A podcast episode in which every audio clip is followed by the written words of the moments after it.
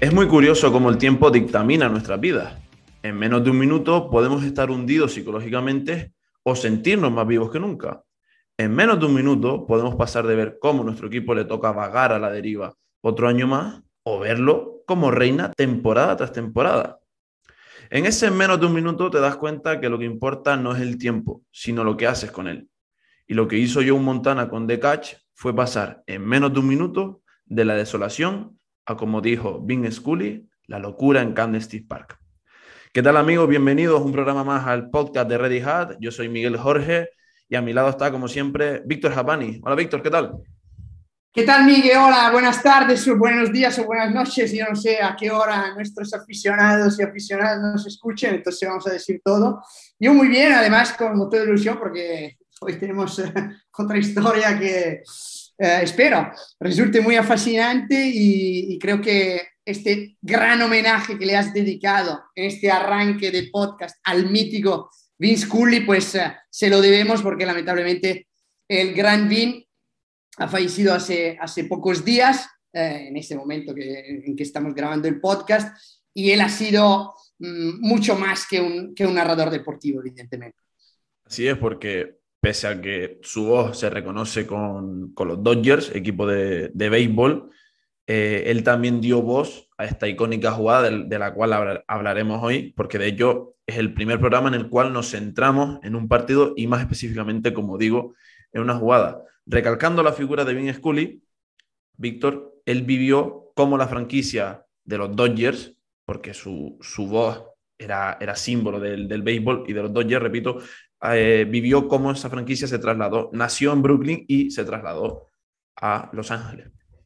Correcto, Miguel. Bueno, eso ha sido un, un argumento de, de, nuestro tema, de nuestro segundo podcast, cuando hemos hablado de Nueva York y Los Ángeles. Efectivamente, ya el hecho de que Vince Cooley, como muy bien has dicho, eh, ha sido testigo del, uh, del traslado muy polémico, muy recordado de los uh, Dodgers desde Brooklyn hasta Los Ángeles, mm, quiere decir que no era exactamente un, un chaval, quiero decir que ha vivido bastante, ¿no? Porque él ya era la voz oficial de los Brooklyn Dodgers y se ha convertido a medida de que el equipo se ha trasladado, a, trasladado al estado de California en la voz oficial de los Los Angeles Dodgers y prácticamente toda su vida la ha dedicado al, a contar, a narrar las gestas de, de, los, de los pupilos de, que jugaban en el, en el Dodger Stadium y uh, esto evidentemente ha, ha, ha, permitido a Vince de vivir mm, muchos de los momentos históricos que, que, el béisbol y por lo tanto la historia uh, deportiva ha brindado a los Estados Unidos y al mundo. Uno mm, que quiero destacar uh, fue cuando uh, narró el, el, mítico jorrón de Hank Aaron, que le permitió de um, superar el, digamos, la plusmarca récord del mito del béisbol, Babe Ruth. Este no, era, no ha sido solamente un, un un jorrán importante porque ha eh, superado una plusmarca. Ha sido un jorrán muy importante porque, como muy bien Vince Cooley ha dicho durante su narración, pues un hombre afroamericano ha superado a un ídolo blanco del béisbol, lo ha hecho en una ciudad como Atlanta, Georgia, porque jugaba, eh, este partido se estaba jugando en, en Atlanta, en, eh, eh, Ankaro jugaba en los Braves. Vince Cooley narró este, este, esta jugada porque los Braves estaban jugando con, contra los Dodgers. Y, y, bien, esta jugada ha permitido efectivamente a, una, a un afroamericano de superar el récord de, de, un, de un ídolo del béisbol. Lo ha hecho, como, bien, como, como he dicho, en Atlanta, que es la, la ciudad, una de las ciudades símbolo del progressive black thinking, es decir, una de las, de la, de la ciudades símbolo de la lucha, ¿no? Uh, contra esa, la segregación racial. De esas ciudades, Víctor, que están vinculadas con, con, el, con el progreso de integración, que no, no, en todos Estados Unidos se vivía, pero sí en Atlanta, ¿no? Eh, de ese, ese paso de integrar a la sociedad afroamericana, pues a lo que viene siendo mm, tener los mismos derechos y que quizás uno de los, de los, mm, de los símbolos y que lo encontramos en el deporte, que esto es lo bonito que tiene estas historias, fue el propio Hank Aaron. Sí, absolutamente. ¿Y por qué? ¿Por qué? Porque Atlanta es una ciudad del sur geográficamente en los Estados Unidos, pero una ciudad muy lejana de Alabama, de Mississippi, muy lejana desde un punto de vista intelectual. O sea, lo has dicho, el progressive thinking pues nació justamente en, Atlanta. Y por tanto, no es tampoco una casualidad que, eh, como bien ha dicho efectivamente Scully durante la narración de, aquel, de aquella mítica jugada, eh, que aquel jorrón haya tomado un, digamos, un, una forma, un matiz especial al ser golpeado en, la ciudad de, Atlanta por Hank Aaron. Eh, porque evidentemente recordamos que, como hemos dicho también a lo largo de, de nuestra segunda entrega, pues los afroamericanos lamentablemente hasta Mm, incluso los años 40, eh, no podían jugar en, las, en la MLB, o sea, en la Grande Liga de, de Béisbol. Y por lo tanto, Vince Cooley estaba presente. Pero no ha sido eh, el único gran momento de, de, la, la, de, la, carrera de Vince Cooley, porque como bien has dicho, Miguel, él también narraba partidos de fútbol, no tanto como, como en el béisbol, evidentemente. De hecho, fue, creo recordar bien, esa fue quizás su última narración de, un partido de fútbol ¿Y qué narración? El destino, el destino quiso que, que una de las jugadas más icónicas, repito, de, del, del ovoide, fuera narrada por Vin Scully. Por lo cual, la jugada mmm, corresponde a un equipo, los 49ers, pero corresponde a una ciudad, San Francisco, la cuarta ciudad, Víctor, la cuarta ciudad más grande de toda California y conocida, como no, por la bahía y su Golden Gate tan famoso. Sí, yo creo que de, de, todas las ciudades de California me da la impresión que San Francisco ha sido y en cierta medida lo sigue siendo la ciudad más anhelada por la gente de Europa que quiere ir a, a California. Sí es cierto, tenemos a Hollywood, tenemos a Santa Mónica, Malibu y todos estos sitios míticos, ¿no? Tenemos a los parques y todo. Pero pensando un poco en el fondo, San Francisco, ¿cuánto diablo de cosas tiene?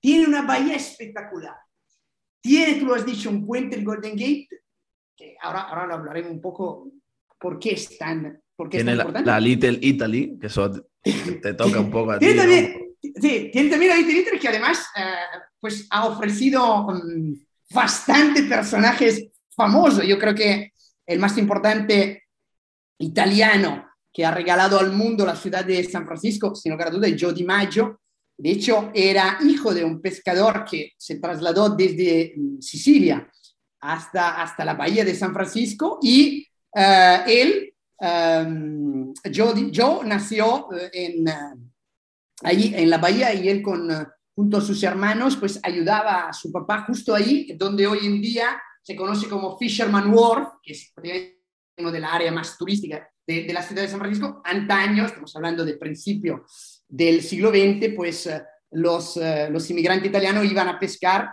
eh, justamente la bahía, hoy en día pescar justo ahí por la bahía no es exactamente lo más recomendable, pero antaño se podía encontrar algo interesante y en todo caso justo fuera de la bahía ya son, son áreas donde se puede, digamos, todavía hoy en día mm, pescar, mm, digamos, pescado, perdón la, esta, esta inelegante eh, eh, expresión, pero eh, de, de calidad. Y bueno, yo, yo, tú lo has dicho, perdona que siempre hablo de béisbol y todo, pero eh, eh, el problema es que si queremos hablar de Estados Unidos, el béisbol está presente sí o sí. Yo incluso creo que el béisbol es una filosofía de vida, por tanto, incluso hablar de cualquier país lo, lo, lo hablaría, pero Claro, pero en no. cualquier caso. ¿Qué sería, qué sería poca de Red Hat sin el béisbol? Pero sobre todo, No, ¿qué, sería. ¿qué sería de, de Víctor Javani sin el béisbol? Ya? Exacto. Pero, pero es, que, es, que, es, que, es increíble cómo prácticamente es imposible. No, o sea, mejor dicho, yo creo que para entender incluso el fútbol americano, para entender el deporte, para entender la manera de vivir en los Estados Unidos, es fundamental conocer uh, el, el, juego del béisbol, el, la historia de sus personajes, la historia del juego, ¿no? Porque, porque incluso leyendo la literatura, los, más grandes que han ganado premio Nobel y todo, pues el béisbol está ahí presente. Uh, me sale ahora un ejemplo, y luego he cambiado de tema, que esto no sé porque, pero recuerdo que uno de los más grandes libros de Ernest Hemingway, ¿no? hablando del premio Nobel, que fue El viejo y el mar, una historia, un libro breve que incluso aconsejo, maravilloso, pues la única manera de saber en qué año, en qué día se desarrolla la historia, la historia se desarrolla en tres días, uh, es un guiño que hace Ernest Hemingway justamente al béisbol y a Joe DiMaggio, porque todo, eh, todo, todo es un círculo al final, y él dice, cuando, porque el, uno de los protagonistas de, del libro está leyendo un periódico, cuando entonces Cuba llegaban los periódicos estadounidenses, por lo tanto la Cuba pre-Fidel eh, Castro, pues ¿qué, ¿qué, ocurre? Que lee y lee la noticia que justamente Joe DiMaggio ha vuelto después de una lesión en la serie final de la temporada contra los Tigers de Detroit. Y entonces ahí es donde uno puede entender los días en los que se desarrollan los, los hechos narrados por Ernest Hemingway. O sea que, y esto es uno de los 1500 ejemplos que uno puede hacer. Por tanto, eh, pido perdón a alguien que no, sea aficionado de béisbol, pero seguro, no, mejor, no le pido perdón. Yo creo que seguro dentro de algunas uh, más, uh, más dentro de algunos más programas se convertirá en aficionado. Por tanto, le pido perdón por, por haberlo convertido en aficionado. eh, una ciudad, San Francisco, Víctor, que preparando aquí el programa, eh, encontré un artículo que decía que para los estadounidenses, eh, después de Honolulu, es la ciudad con mejor calidad de vida. Y claro, aquí influye eh, en gran parte el clima. Un clima casi siempre suele ser agradable, soleado, no quizás ese, ese excesivo calor para ir a la playa, pero oye, para vivir bien, comparado quizás con el frío de, de Wisconsin, de Minnesota o demás, pues es un destino siempre apetecible.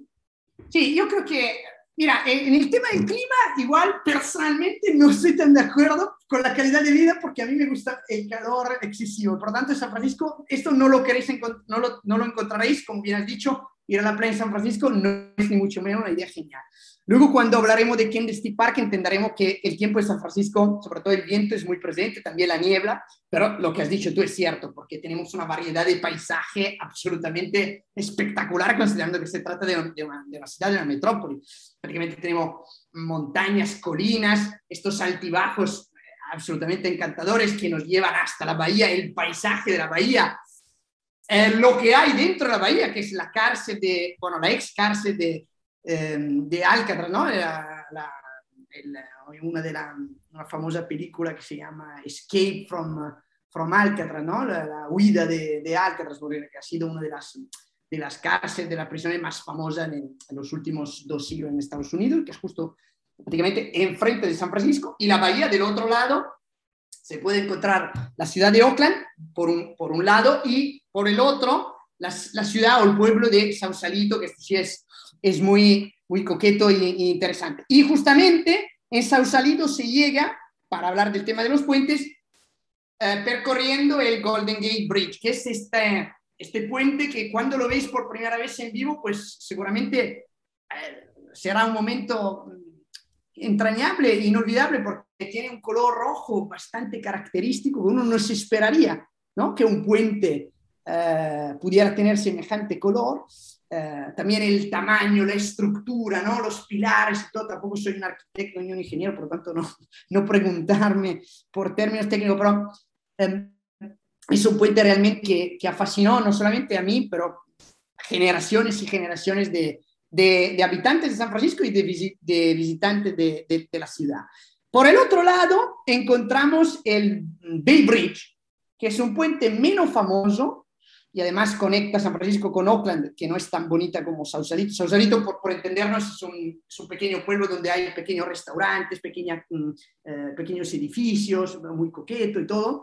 Oakland, en cambio, es la parte, digamos, digamos por así decirlo, no, mm, no más bonita de, de, esta, de, esta, de esta bahía, pero el Bay Bridge es bastante interesante porque es un puente en el que prácticamente si vas por un lado, vas arriba, si vas por el otro, vas abajo. O sea, no tiene los carriles, eh, digamos, paralelos. Eh, un carril va en una dirección arriba y el otro carril va en otra dirección abajo. Por lo tanto, tiene esta estructura bastante peculiar. Es decir, si va en el carril abajo es como estar debajo de un túnel, porque tiene por encima tuyo el carril de los coches que van en, dirección contraria. Como tú dices, los puentes los van viendo generación tras generación.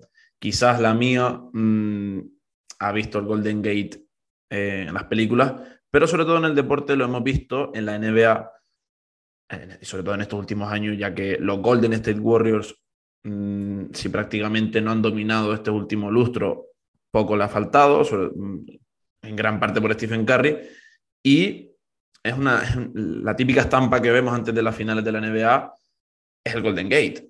Por lo cual, los Golden State Warriors son parte de, la Bahía sin ser de la Bahía, Víctor. Sí, exacto. Eh, los Golden State Warriors evidentemente no, mm, no han, o sea, han jugado por muchísimos años justamente en la ciudad de Oakland.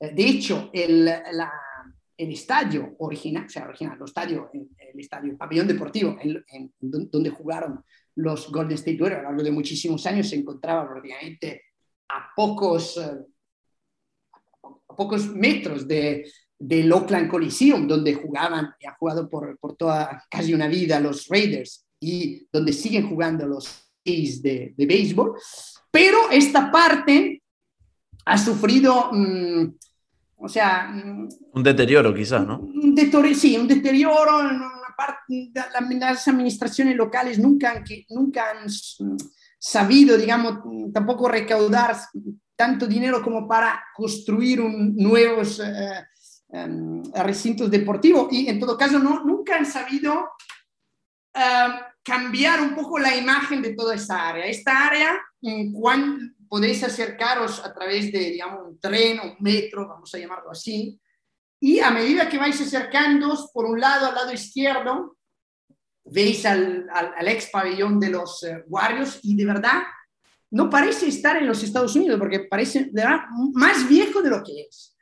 Poco más adelante, a mano derecha, empezáis a divisar el, uh, el Coliseum y ahí de verdad se aparece una estructura no del siglo pasado, de, hace 150 años, porque también la falta de o mantenimiento no, no, ha sido exactamente lo más adecuado y todo. Y esto ha hecho que los Golden State Warriors hayan decidido trasladarse a la parte con más dinero de, y con más appeal, ¿no? Como se dice en, Estados Unidos, de, de, la bahía y por lo tanto se han convertido, eh, digamos, geográficamente en un equipo de, San Francisco. Um, Ese deterioro, Víctor, perdón, también lo vemos, bueno, eh, un paréntesis, ahora hablaremos evidentemente de San Francisco y de todo lo que es relacionado con, el, con la NFL, pero como siempre nos gusta tocar varios aspectos de geográficos y de contexto para entender también la ciudad, porque entendiendo la ciudad sueles entender los equipos, sus orígenes y demás. Pero como digo, volviendo, mm, ese deterioro lo encontramos que eh, los Oakland Raiders también se trasladaron, pero también nos encontramos en el béisbol con unos Oakland A's bastante deteriorados y que no extrañe que dentro de poco ya también se muden de la zona. Sí, no me sorprendería para nada, de hecho son años y años que se habla de este traslado. Uh, la, cosa más curiosa es que eh, en, Oakland existen todavía muchísimos aficionados de los A's, pero están enfadadísimos y ya no van ni siquiera a recintos. O sea, es, uno de los equipos, mejor dicho, es el equipo que menos aficionado tiene que pagan el ticket. Eh, yo creo que mm, es muy probable que se vayan. La MLB está estudiando soluciones porque es prácticamente imposible, según lo que se está leyendo, que en Oakland encuentre el dinero para hacer un nuevo recinto deportivo, un nuevo estadio de, de béisbol, y estamos hablando del Oakland Coliseum, un estadio en, el que los Oakland A's han ganado varias series mundiales, o sea, estamos hablando de un equipo que sobre todo en los años 70 y luego a finales de los 80 ha sido uno de los grandísimos equipos de la MLB. Eh, estamos hablando también de un equipo para que quizás la gente se ubique um, más, todavía más, eh, que es el protagonista de la película um, con, digamos, eh, con actor Brad, Brad, Pitt, que es Moneyball, si no recuerdo mal el, el título. Correcto. Uh, Moneyball cuenta la historia, o sea, Brad Pitt interpreta exactamente el papel del director general de aquellos Oakland A's. Sin embargo, aquellos Oakland A's que se ven en la película ya son los Oakland A's de la fase ya del ocaso, me refiero. Ya era un equipo que ha ganado muchas divisiones y todo, que sin embargo no tenía un presupuesto tan alto, o mejor dicho, no quería invertir más allá de, los límites eh, que, que, la, que, el dueño se había dado a, Billy Bean, que es el nombre del protagonista, eh, interpretado por, por, Brad Pitt, insisto. Y eh, la genialidad de este personaje es que con, entre comillas, poco presupuesto, cada temporada era capaz de dibujar equipos que por lo menos llegaban a jugar la postemporada, que en el béisbol es mucho más difícil que en todos los otros deportes estadounidenses porque llegan menos equipos. Eh, pero llegándose a la postemporada, prácticamente empezaba el desastre. Por tanto, cuando yo hablo de los Oakland Days ganadores, estamos hablando de una época para ubicarnos anterior a la de la película, que en todo caso aconsejo porque es, bajo mi modesta opinión, una grandísima película. Y, aparte de los Oakland A's, el último equipo antes de los 49ers que nos falta por, hablar es uno de los, de los grandes del, del béisbol de Estados Unidos, los San Francisco Giants absolutamente. Y además, no, no se puede hablar de los 49ers sin hablar de los Giants, porque prácticamente han compartido eh, el estadio a lo largo de un montón de, de temporada. Pues los Giants, como hemos hablado también en la segunda entrega de nuestro podcast, ellos también nacieron en Nueva York. De hecho, fueron el único equipo del MLB eh, que jugaba en, Manhattan, porque eran los New York Giants, se jugaban en el norte de, la isla de, Manhattan, y en el mismo año en el, que los Dodgers de Brooklyn se trasladaron a Los Ángeles, los uh, Giants se trasladaron a San Francisco, por lo tanto, los, dos equipos de repente de Nueva York se encontraron eh, ambos en el estado de California, al otro lado de, de, los Estados Unidos. Los Giants um, han sido un equipo que ha ganado bastante, o por lo mejor dicho, ha ganado muchísimo en la época neoyorquina y le ha costado un montón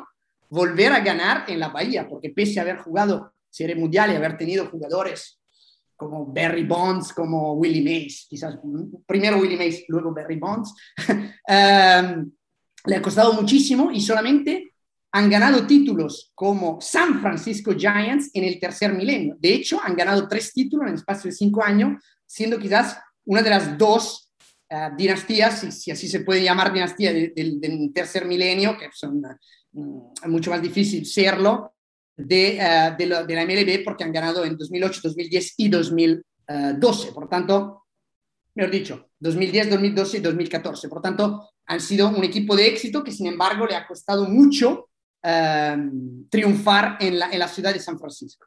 Pero, más allá, cuando hablaremos del Kennedy Park, intenta, entenderemos bien la, la, la gran relación que, que, hay entre los Giants y los, y los 49ers. Y el último equipo del que nos queda por hablar, mmm, o mejor dicho, con el que ya tenemos, ya toca hablar, es de los San Francisco 49ers. Mmm, como siempre hacemos, nos gusta tocar sobre todo este aspecto histórico, este aspecto de, de dónde sale el nombre de los Niners o 49ers. Eh, como tal, este nombre está muy relacionado, Víctor, con la historia, porque eh, California no se entiende sin aquello que se dio en el siglo XIX, que es la fiebre del oro. Era un fenómeno social eh, en el que gran cantidad de inmigrantes fueron a esta zona en busca de dicho, de dicho metal, es decir, de, de, oro. Los primeros en hacerlo fueron en, mil, en 1848, pero sin embargo el boom llega en el 49, 49er. Más de 90.000 personas estaban buscando ese oro en unas condiciones que... Mmm, prácticamente les iba a cambiar la vida el hecho de, de, encontrarlo.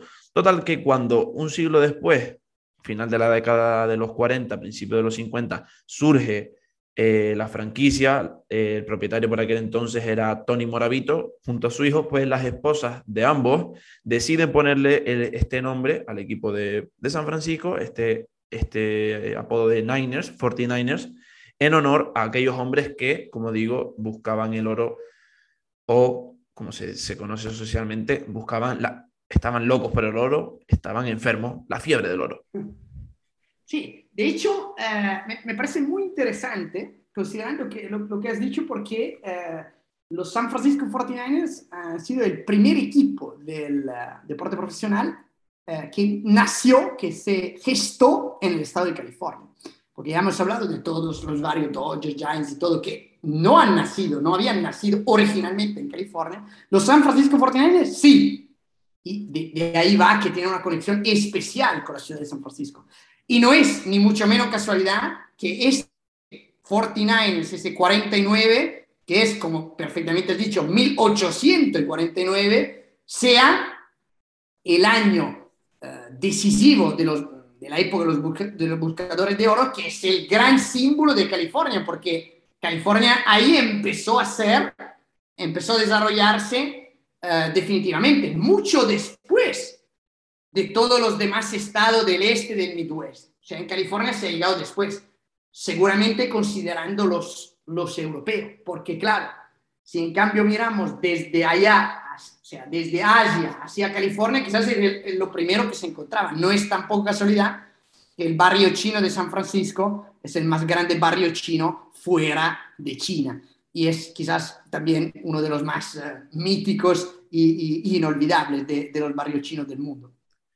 Ahora iremos al tema de, de estadios porque, claro, eh, los 49ers no se, no se entienden sin Candlestick Park, pero antes de Candlestick Park había otro hogar.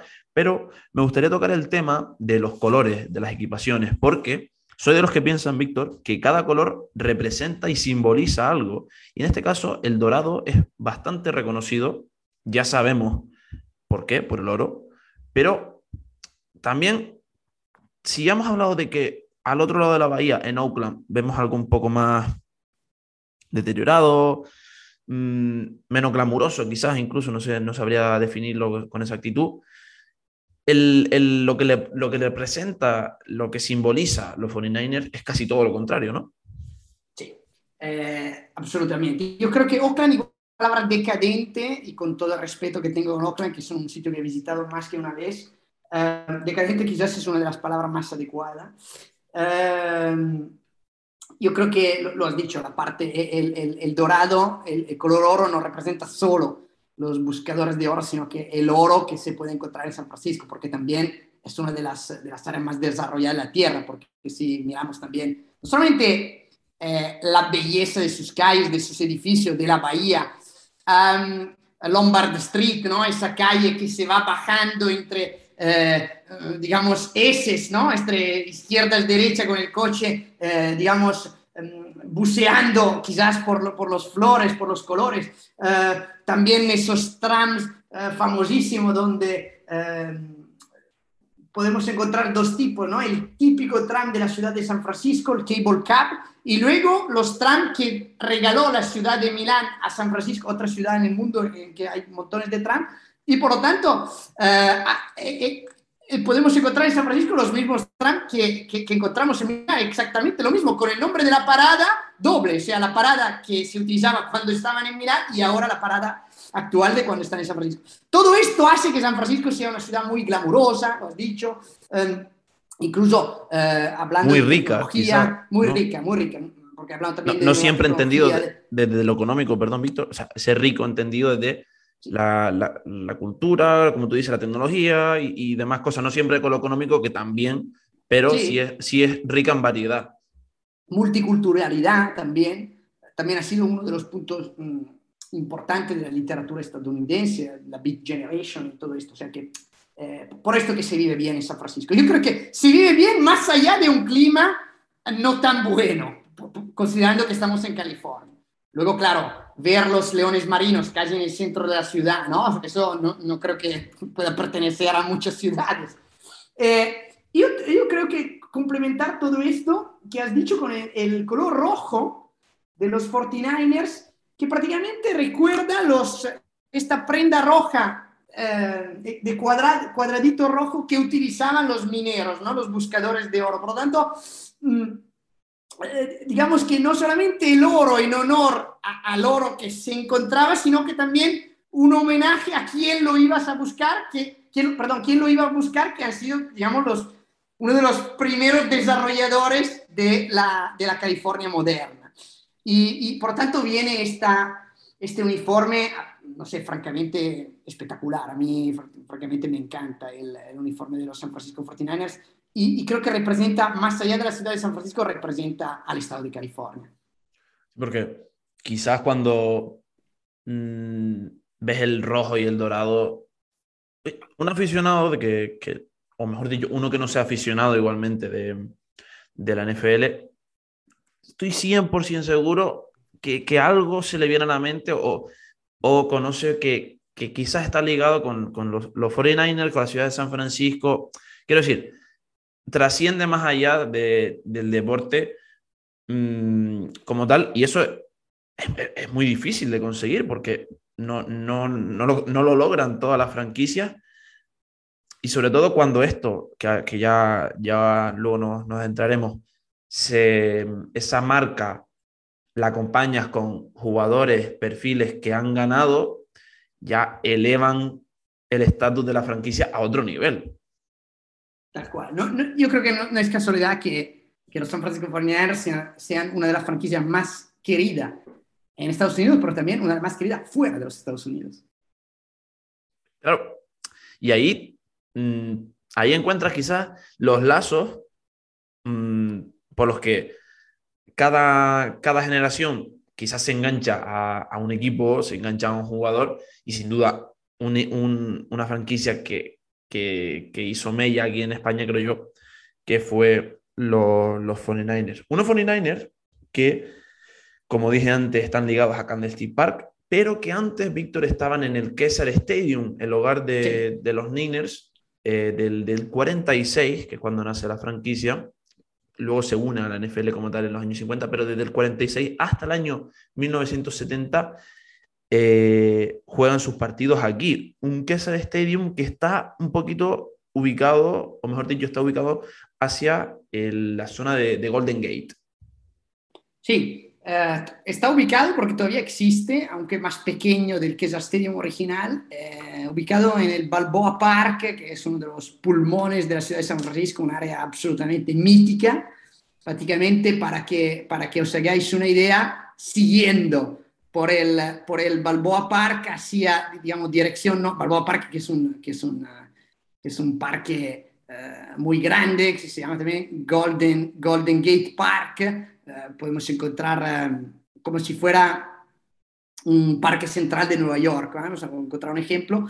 Eh, siguiendo hacia el norte, encontramos lo que se llama Presidio de San Francisco, que es justamente donde nace el, el Golden Gate. Un área absolutamente extrañable y mítica, que es el Stadium, que en su forma original puede recordar... Mm, yo diría un poco el Coliseum de Los, de los Ángeles, el LA Coliseum, o sea, un estadio uh, con característico por las pistas, prácticamente, porque son pista y todo. Para que se lo imagine el que nos esté escuchando, es un estadio eh, que comparte también eh, el centro de entrenamiento de, de, de, atletismo de San Francisco, por lo cual el cambio hacia otro estadio se entiende en el sentido de Mm, no solo la capacidad de albergar mayores, eh, una, cantidad de espectadores eh, mayor, sino también de trasladar ese, mm, o, el traslado de estadio también se,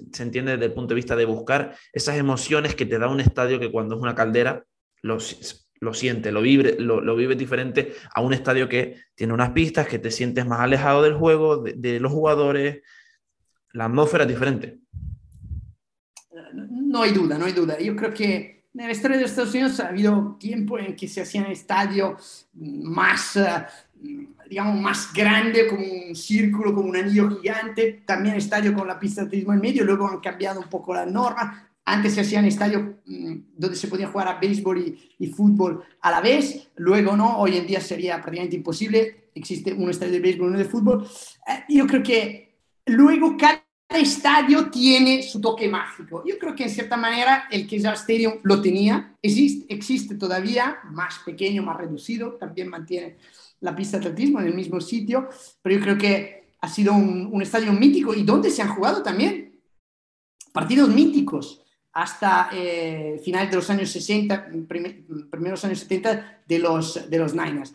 Luego, evidentemente, los Niners con el crecimiento, de la NFL y sobre todo de, la NFL y de la franquicia en sí, y, también de la ubicación del Kessler Stadium, y considerando que también los Giants uh, ya habían construido otro estadio más grande, uh, que es el Candlestick Park, pues uh, se decidió por el, por el, bueno, más grande. Más grande con respecto a donde jugaban los Giants, se decidió por el traslado al al Candlestick Park, porque los Giants cuando se mudaron de Nueva York jugaron uh, en el Seal Stadium, que era la casa original de los Seals de San Francisco, que era el equipo de California cuando no existían el equipo um, de MLB. Tanto que hemos hablado de Candlestick Park, lo hemos mencionado ya un montón de veces, pues oye, pues, pues vamos a contar ya la historia de este mítico estadio, no solo de fútbol americano, también de béisbol, porque eh, inaugurado en 1960, se convirtió en el primer estadio moderno de béisbol y el hogar de los Giants, con una capacidad para 70.000 espectadores y ubicado en el área de Bayview y Hunters Point, une esa, esa, zona. Su nombre, Candlestick, se debe a la historia también, no, se debe a la fauna, porque en esta zona de la costa oeste se da un tipo de, gaviota, un tipo de pájaro de, un pico bastante largo, al cual se le llama Candlestick Bird. A eso si le sumamos la, la ventolera que hace en, donde está ubicado el Candlestick Park, pues lo convierte en un, a un estadio con ese toque más característico. Sin embargo, la noticia triste, Víctor, es que fue derruido en 2015, pero que en todos estos años, desde el 71 hasta el 2013, en lo que se refiere a los 49ers, albergó míticas noches como, como, como una de las que vamos a hablar en el día de hoy, que es de Catch. Totalmente, yo, que, yo creo que ha albergado una serie, empezando por ser el, el recinto deportivo que, de fútbol que ha albergado más Monday Night, porque son 36, que es un récord.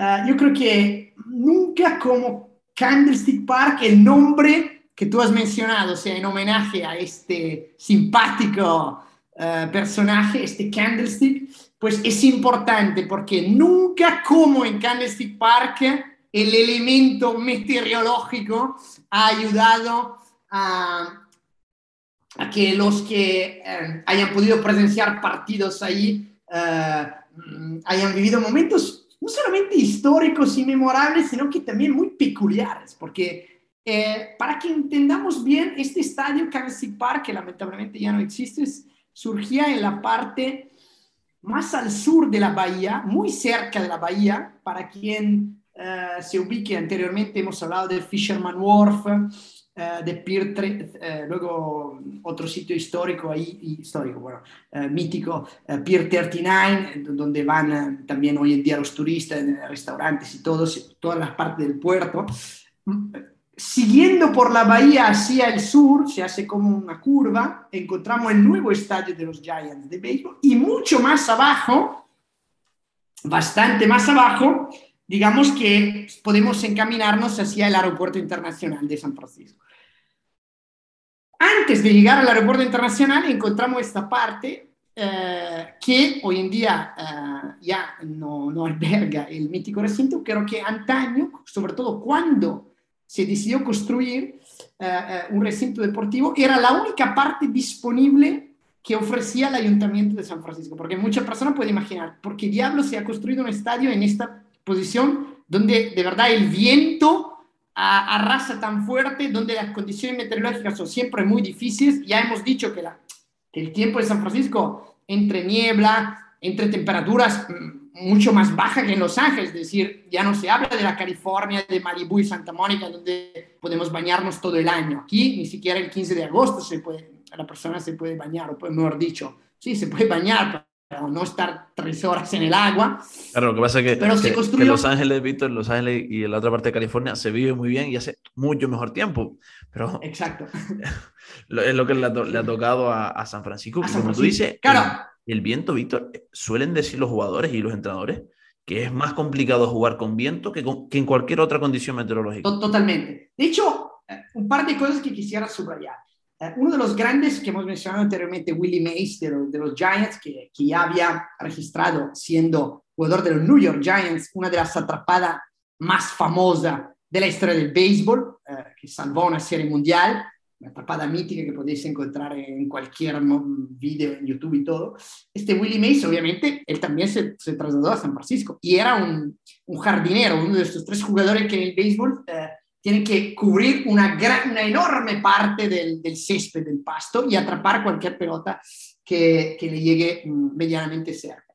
E incluso Willie Mays, que era un grandísimo, o sea, uno de los más grandes de la historia de, de, de este juego, se enloquecía en Candlestick Park, porque literalmente no, no, reconocía por dónde venía el viento y, era muy difícil de calcular. Imaginarse si Willie May, siendo un jugador anfitrión, tenía dificultad imaginarse cuando, o sea, los rivales. Pero no es solamente esto. También a la hora de batear, el viento puede ayudar a los bateadores o eh, penalizarlos. Willie Mays calcula que ha perdido aproximadamente 100 jorrón en su carrera debido al viento contrario de Candlestick Park. O sea, 100 jorrón. Una cifra absolutamente exagerada. Vamos a decirlo así, es como si no lo sé. Por el viento, un, jugador de soccer, de fútbol europeo, pues eh, eh, 100 penalti han acabado afuera, no lo sé, ahora voy exagerando, es un ejemplo así. O sea, déjame decir, el viento de verdad es, es un elemento fundamental. A tal punto que después de la primera temporada, porque los 49 llegaron después, los primeros que se mudaron allí en Park fueron los Giants. Después de la primera temporada. Recuerden siempre que cuando hablamos de Víctor, que cuando hablamos de Giants es San Francisco Giants, para que el, sí, correcto, para que el, el, aficionado no se nos pierda. Correcto, San Francisco Giants, eh, que han jugado poquísimo en el Sea Stadium, como decíamos anteriormente, y luego se, se, se mudaron a Kansas Park. Pues de hecho, el primer lanzamiento del primer partido de Kansas Park oficial, uh, recuerdo que lo hizo el místico presidente de Estados Unidos, Richard Nixon, triquiriqui, o sea, no, quizás ni, ni, siquiera el más popular, considerando lo que luego acabó haciendo durante su, su tiempo en la presidencia. Uh, después de la primera temporada, inaugurada por Richard Nixon, pues uh, se decidió acercar más la valla, o sea, reducir la cancha porque literalmente los bateadores no podían golpear a jorrón, o sea, era demasiado grande considerando el, el, viento. O sea, el factor meteorológico era tan importante, tenía un peso específico tan grande que se decidió acercar las vallas. O sea, sea, estamos hablando de este tipo de contexto. Insisto, e, este contexto, o sea, del Kansas Park, es donde se desarrollará la jugada que, será la protagonista de este podcast. Por tanto, es importante que tengamos esta idea. Y el tiempo era tan horrible, sobre todo en las, cuando empezaba a entrar la noche, que recuerdo que cuando habían el partido de béisbol que, que iban des, eh, más allá del no, de la novena entrada, por lo tanto iban a, a, los extra innings, a los innings de prórroga, te, te pasaban como un pequeño pin, ¿no? De, de que te podías, uh, una pegatina que te podías pegar en, americana o en la camiseta que llevaba, o mejor dicho, en un abrigo, porque ya, ya hacía frío, y uh, que decía, he sobrevivido a un partido de extra inning en Candlestick Park, como para decir, ya me estaba muriendo de frío, pero he logrado ver todo el partido. O sea, eh, eh, eh, el factor meteorológico aquí casi es más importante que el Lambeau Field, que es uno de los estadios míticos de los Green Bay Packers, que, que, es el, perdón, el estadio mítico de los Green Bay Packers. Esto para para ofrecer una idea a quien nos está escuchando. Claro, pues trasladando esto al fútbol americano, oye, tanto viento por arriba, entonces, es decir, no vamos a jugar a pase largo, vamos a jugar en carrera, pero el que llega, el que llega al mando, al puesto de head coach, es un, tol, es un tal Bill Walsh, que precisamente no era tan fan de este juego de carrera porque le gustaba darle rienda suelta al talento, al ataque, Víctor. Sí, Bill Walsh era un hombre, incluso nacido en Los Ángeles, por tanto en la ciudad rival de, de San Francisco, que había empezado en la NFL en los Raiders, pero en la etapa fundamental de su carrera antes de llegar a los San Francisco 49ers la vivió sin lugar a duda en los Bengals. Porque es en los Bengals en, en el que él se empapó de esta filosofía, de esta metodología de juego, la táctica de juego que pasó a la historia con el nombre de West Coast Offense. West Coast Offense era algo que quizás hoy en día puede parecer normal, pero que antaño no lo era. ¿Por qué? West Coast Offense, dicho básicamente sin caernos en palabras táctica, difíciles, de táctica y todo, no. West Coast es simplemente un juego en el que el equipo que ataca in intenta conquistar yardas, conquistar espacio, conquistar metros a través de pases cortos. O sea, vamos a intentar hacer un pase de tres o cuatro yardas, otro de cinco. Una vez que lo recibimos, intentamos ganar dos o tres yardas más. O sea, paulatinamente vamos a intentar comernos el terreno rival. Claro, esto supone mucho riesgo, porque cuanto más pase, cuanto más pelota, cuanto más de lanza por aire, pues cuanto más riesgo existe que te puedan interceptar, que, puede, o sea, que, que la jugada pueda provocar un, turnover. Claro, porque... En el fútbol de antaño... Hablamos, mm, Víctor, de que en, en, esa época ese pase en corto para ir conquistando yarda a yarda tradicionalmente se solía hacer con la carrera. Exactamente. El running back, perfecto, el running back era exactamente casi más importante el corto. Era el que se encargaba de hacer estas ganancias de 2, 3, 4 yardas que permitían que paulatinamente seguía el ataque, seguía la posesión, ¿no? Por tanto, running back anteriormente pues uh, hacía un montón de portada y los buenos running back pues uh, corrían miles de yardas durante la, eh, la, la, temporada, ¿no? Las primeras temporadas de 2.000 yardas de, de O.J. Simpson, una temporada de 14 partidos, por tanto, números increíbles, pero son muchísimos los running back que a lo largo de aquella época eran grandísimos protagonistas. Porque también, por otro lado, grandes protagonistas, eran los defensores, o sea, eran partidos de fútbol en lo que se anotaba menos, en lo que era más difícil conseguir touchdown, um, en el que el juego de posición era muy importante, o sea, mientras que hoy en día se intenta avanzar, incluso jugar cuartos downs, que es el último intento, antaño, después de haber fallado en un tercer down, el último intento no se jugaba, sino que se pateaba para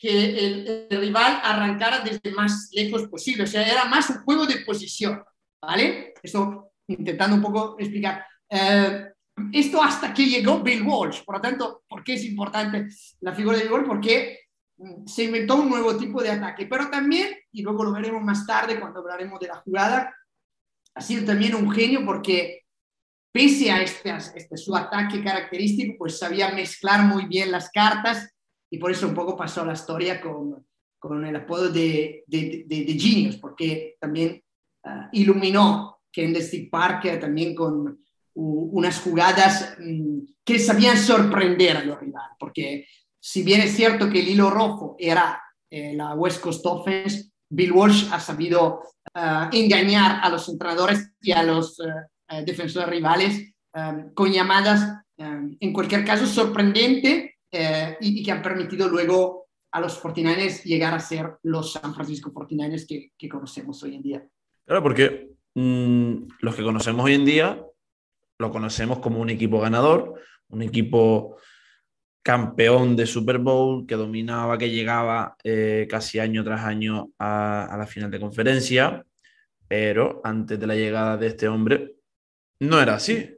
Recordemos que su, su gesta empieza en la década de los 80, pero Víctor, me gustaría centrarme un poquito en lo que pasa antes de la década de los 80, porque casualmente con el protagonista de este, el, el, otro equipo protagonista de este partido, con los Cowboys, tenían una rivalidad que previamente, como digo, antes de los 80, no ganaban una, hablando mal y pronto, no ganaban una los 49ers. Sí, sí, tenemos a, a, unos 49ers que prácticamente antes de llegar a ese partido um, se habían clasificado, estoy hablando de la era de la Super Bowl, um, a la postemporada en tres oportunidades a principios de los años 70 finales de los 60, principios de los 70, y uh, en, todas las tres en todas las tres ocasiones uh, se habían cruzado contra los Dallas Cowboys y en los tres partidos habían perdido. Dos de esos tres partidos se trataba de un championship, es decir, el partido que hubiera clasificado a los 49ers al Super Bowl, y uno de estos dos se ha perdido uh, después de que los 49ers despilfarraran un, una ventaja en los últimos minutos, o mejor dicho, uh, en los últimos minutos en donde Roger Staubach, que era el gran quarterback de los Dallas Cowboys, uh, orquestó una, grandísima uh, remontada. Y por esto, los Dallas Cowboys, y por otras gestas, se habían ya convertido en el America's Team. Era un equipo que, gracias a muchas figuras míticas, ya había dominado eh, el mundo, el mundo de la NFL, digamos, en sus primeros 15, 15 años, 20 años de, historia. Si bien es cierto que al principio le costó ganar una Super Bowl, era un equipo que solía siempre llegar ahí, pero le costaba ganar, ya había ganado dos, uh, había jugado otras, había llegado a muchos championships y en todo caso siempre había derrotado a los 49ers cuando estos dos equipos se habían encontrado en los playoffs. Insisto, tres partidos y tres triunfos de los, de los Dallas Cowboys. Es decir, que la década de los 70 fue la década de, del America's Team, que no es casualidad. Sí, no, perdón, fue, uno de los grandes equipos, los America's Team, ¿no? Fue también los, la década de los Steelers, de los, de los, Dolphins, de los Raiders, pero sin lugar a duda el America's Team ha sido uno, grandísimo de la época de los 70. Claro, digo, porque esta década de, de los 70, mmm, quizás sumado a el dominio o, lo logrado en los 90, hacen que incluso a día de hoy y más de 20 y pico años sin lograr un, una Super Bowl, conviertan a los Dallas Cowboys en el equipo más valioso de toda la NFL. Por lo cual, quizás lo entendemos desde un poco de cómo se gesta en, esta, en, este, eh, en estos años 70 Quizás también en parte se debe al, a la debacle de la cual hablaremos en los años 80 y al renacimiento en los 90 que han convertido en una franquicia que, como que repito, más de 20 años prácticamente, o incluso más, te diría, Víctor, sin ganar un solo título de, la Super Bowl, pero valiendo más de 5 billones o, casi 6 billones, por lo cual, eh, en cantidades económicas, una locura. Sí, sí, absolutamente increíble. De hecho, Miguel, eh, lamentablemente el tiempo va corriendo, porque yo creo que ya son 27 eh, o algo, o sea, ya, ya estamos más cerca de los 30 que a los 20 años sin Super Bowl ganada por los Cowboys y, mejor dicho, sin Super Bowl jugada por los Cowboys, porque los Cowboys han eh, ganado su última Super Bowl que, que, han jugado y luego nunca se han vuelto a clasificar un gran baile. Por lo tanto, eh, esto quiere decir que todo lo que han hecho antes se había hecho muy bien. Sí, siguen siendo hoy la franquicia que, que, vale más, ¿no? Eh, quizás quizá más de un aficionado eh, le encantaría en, en, los tiempos actuales volver a tener a Tom Landry en el banquillo.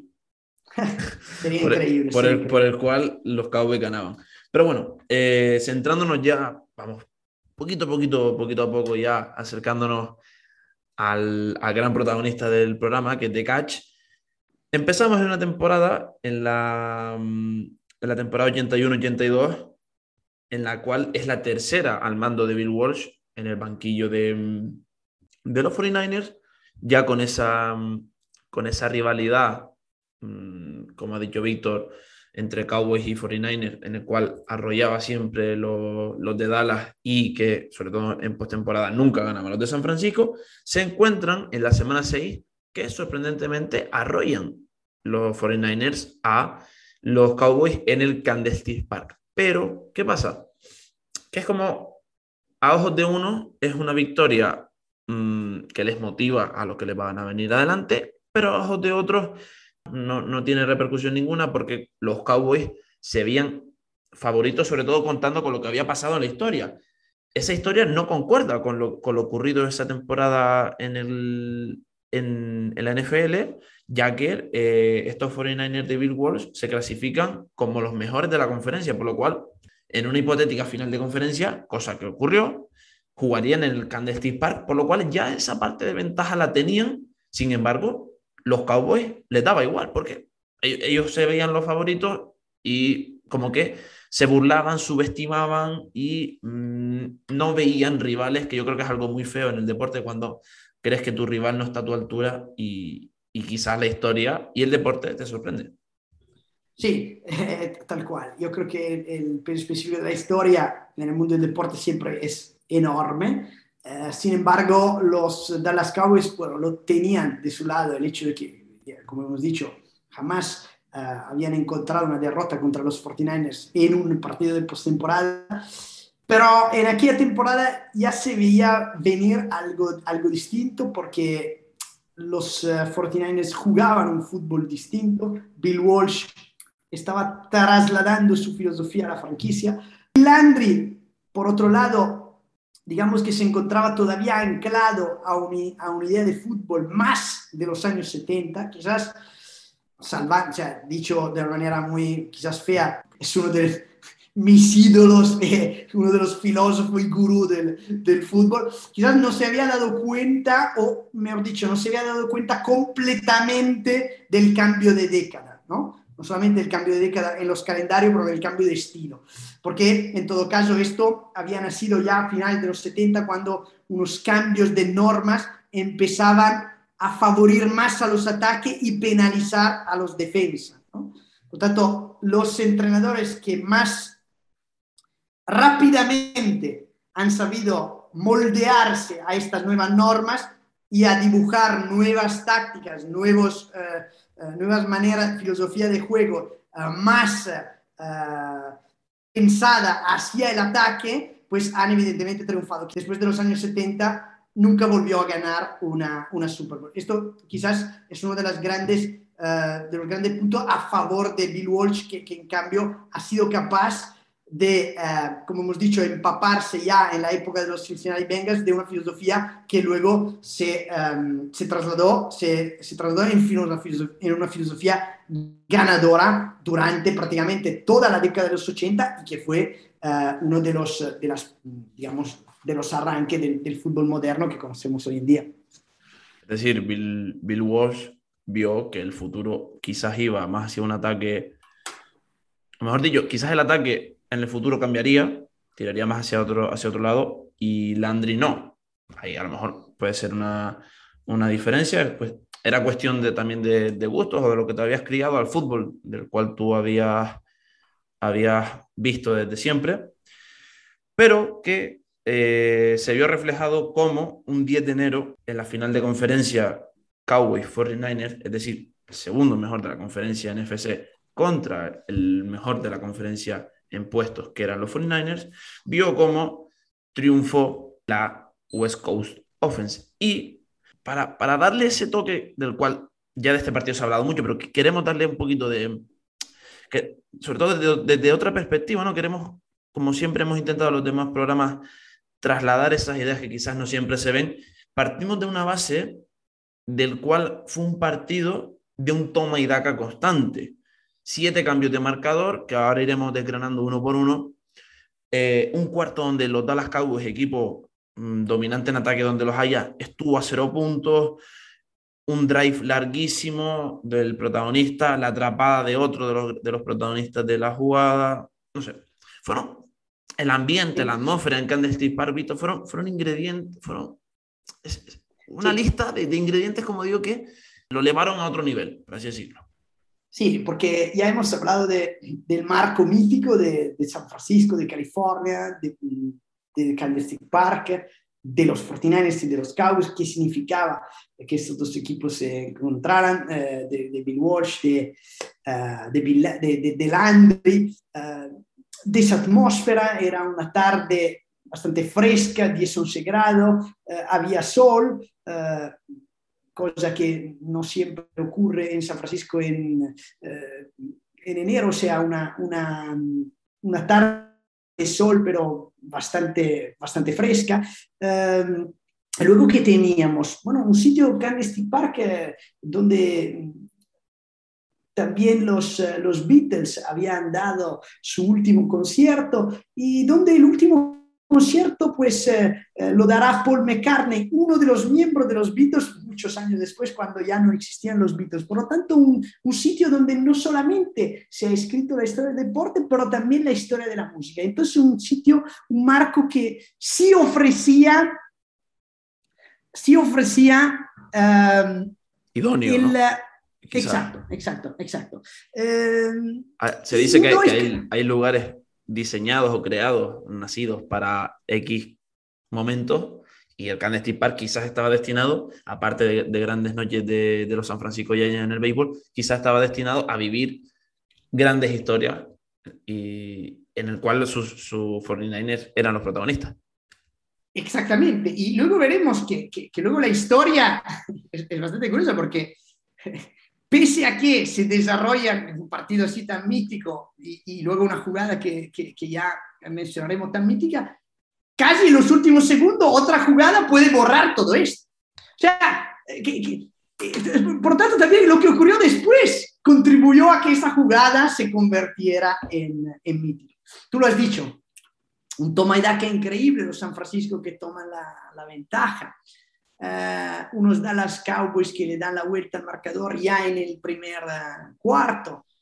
Un, un, segundo cuarto en lo que eh, los San Francisco mm, vuelven a, a, ser protagonistas, pero los Cowboys no, no aceptan, exacto, reaccionan y no aceptan este, este cambio de, de marcador.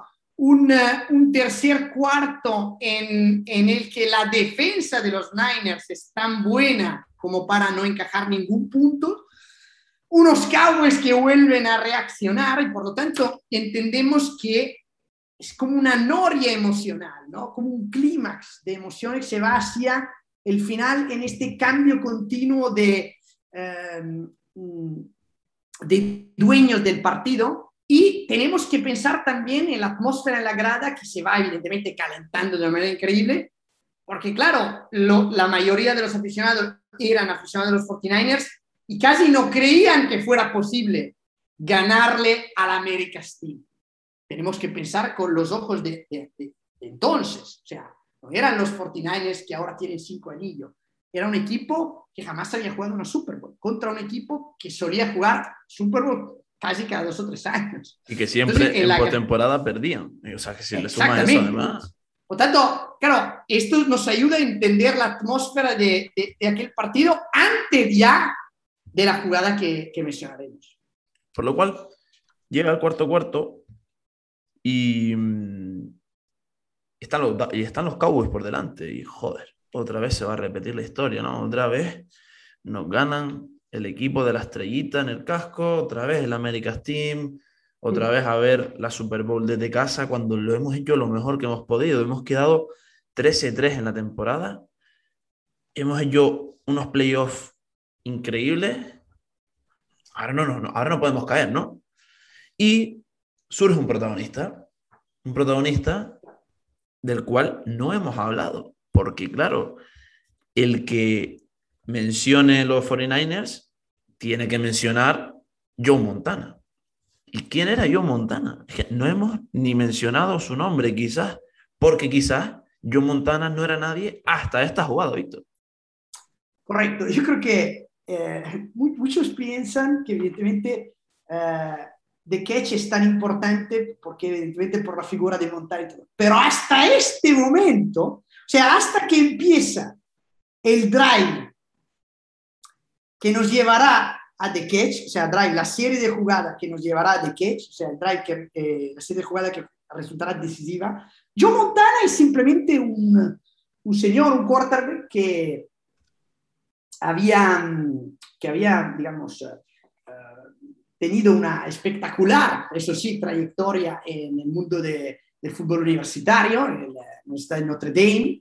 Sobre todo se, se, había destacado por ser uno de esos uh, quarterbacks capaz uh, de, de, resultar uh, decisivos en los momentos clutch, ¿no? por lo tanto, de mantener la calma en los momentos, en los momentos calientes, por lo tanto, uno de sus primeros apodos resultó ser Joe Cool, ¿no? Por mantener esta calma en los momentos calientes y sobre todo otro apellido que, que Joe Montana recibió ya en la época de, de la universidad fue Comeback Kid, ¿no? Como el, el, chico, el chaval de, la, de, la remont, de las remontadas. Y de hecho, uh, su remontada más mítica resultó ser un, partido justamente universitario eh, en el que él uh, jugó con 39 de, de, fiebre, de temperatura, hasta el punto que antes de, del descanso, pues su entrenador lo, sustituyó porque dijo, aquí no, ya no, no, no podemos más. Y en el vestuario, la leyenda dice que los médicos pensaron, uh, los médicos no, no arrojaron la toalla, pese a que luego el tercer cuarto lo empezó otro, el quarterback de, el backup, la, el, el suplente. suplente.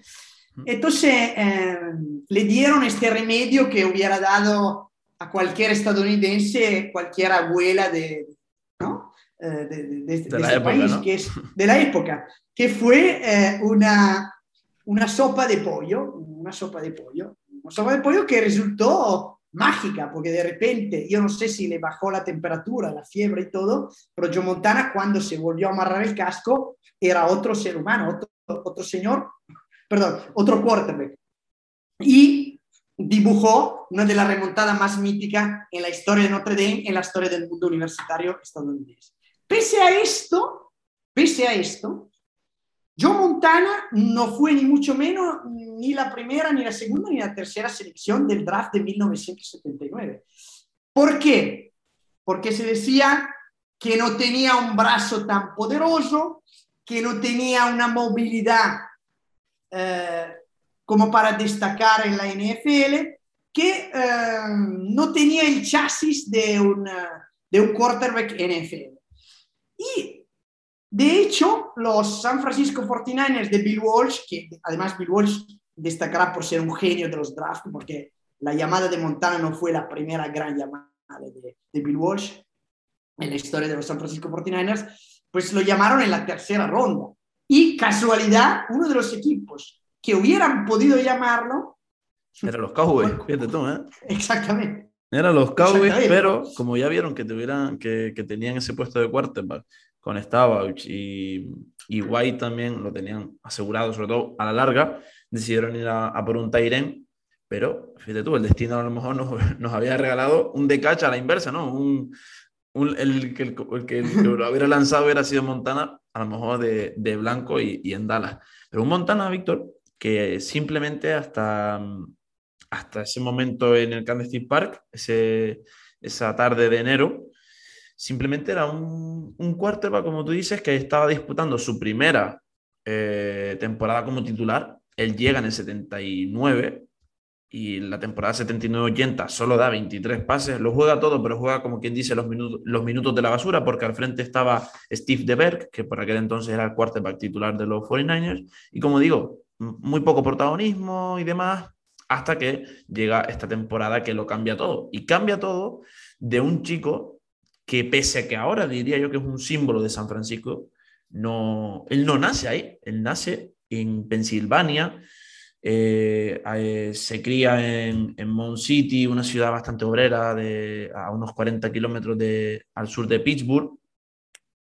Como, como gran parte eh, de la población estadounidense, su familia emigró en el pasado procedente de Europa, en este caso de Italia, de hecho Montana es la versión americana de Montani, uno de los, de, los, de, unos un apellido muy común en el norte de Italia, Víctor. Y como tú dices, quizás su, su actuación en Notre Dame ya le, le, le da ese, ese, ese, apodo de, de Combat Kick, eh, que casualmente mmm, quizás arrastra ¿no? a lo largo de, de, de los años, porque como tal de catch, aparte de que es una remontada porque iban debajo en el marcador, pese al toma y daca, sobre todo es una remontada psicológica también, que si lo ligamos al Joe Cool, a esa capacidad de mantener los momentos clave, te dice mmm, sobre su figura, ¿no? Te, describe bastante la, la, persona, porque soy de los que piensan que un jugador no se puede entender sin, sin conocer a la persona. Si, si, si la persona de una manera, el jugador probablemente también lo será así. Totalmente. De hecho, evidentemente no es, eh, no es el primero que nace en la costa este y hace la historia en la costa oeste. Joe DiMaggio, hemos hablado, nació en la costa oeste, hizo la historia en Nueva York. En cambio, eh, Montana nació, lo has dicho, en, una, en una de estas uh, ciudades, pueblos uh, alrededor de Pittsburgh que vivían y morían con la industria del acero. Por tanto, eh, una, una, ciudad en donde se ha verificado una migración, una migración fuertísima, sobre todo en los, en los años eh, en los que la industria del acero era muy importante y ofrecía mucho, mucho trabajo. Montana, luego, después de, del, gran protagonista eh, del gran protagonismo en Notre Dame, pues tuvo la oportunidad de su vida en, en San Francisco. Hasta este momento, mmm, es cierto, no, no, era mucha cosa, lo hemos dicho, por esto que no, no lo hemos mencionado hasta aquí, pero creo que además es más, durante este partido, ahora, ahora estamos en el cuarto cuarto con los Dallas por delante de seis puntos en el marcador, ¿vale? Por seis puntos por delante del marcador, uh, en este momento en que estamos hablando. Joe Montana había lanzado más intercepciones que touchdown. O sea, durante aquella tarde tampoco había jugado de una manera espectacular hasta este momento. Porque sí, dos touchdowns, pero tres veces había causado un cambio de posición, mm, no había ejecutado tan perfectamente los planes de, de, Bill Walsh, pero ahí es donde me voy a enlazar lo que has dicho. Cool, Cam no es casualidad que resultaron ser dos de los apodos mejores que le han, que le han entregado a Montana, que le han prendado a Montana. ¿Por qué? Lo has dicho. Em, orquestará la, remontada y lo hará de una manera, yo creo que el momento en, el que Joe Montana se amarra el casco antes de la primera jugada de esta serie de jugadas decisivas, pues es el momento en el que ya había cambiado la carrera de Montana, porque Montana cuando se amarró ese casco sabía que sus 49ers iban a anotar y, cosa más importante, lo transmitió a todos sus compañeros. Ahí es cuando yo vi el líder, el que transmite a todos los demás compañeros, ahora vamos a anotar. Y Bill Walsh, genio él también, después de haber jugado una un partido entero con West Coast Offense y con seis puntos por recuperar en el marcador y pocos segundos en el reloj del partido, decidió jugar más en carrera que en paso. O sea, quizás una locura, considerando que tiene que recuperar, pero era la manera de desdibujar totalmente a los defensas rivales. Es decir, de romperle el esquema total a un Tom Landry que, como el narrador dijo, eh, decir Scully junto a sus comentaristas, esto, antes de empezar esto, decía porque ese drive, esas jugadas iban avanzando, por lo cual poquito a poquito se, se iban acercando a, a la zona de, del touchdown o, a, donde más peligro se puede hacer y, quizás a la remontada más donde más cerca esté, pero ya las cosas se iban complicando en un tercer down en el cual hablaremos ahora. Pero, ¿qué dijo Vin Scully? ¿Qué dijeron sus comentaristas? Que Tom Landry, entrenador de Dallas, estaba a seis yardas de su sexta Super Bowl, lo que viene a ser que ya nadie, nadie, nadie daba un duro porque los 49ers fueran a la Super Bowl. Esto, esto es muy llamativo. Si una persona, un sabio como Vince Cooley dice a seis yardas eh, de la Super Bowl Tom Landry y no dice eh, los 49ers a seis yardas de su primera Super Bowl, que hubiera podido decir, eso quiere decir que muy poco creían en lo que luego se desarrollará. Es decir, una de las jugadas más icónica de la historia del fútbol y de la historia del deporte en general.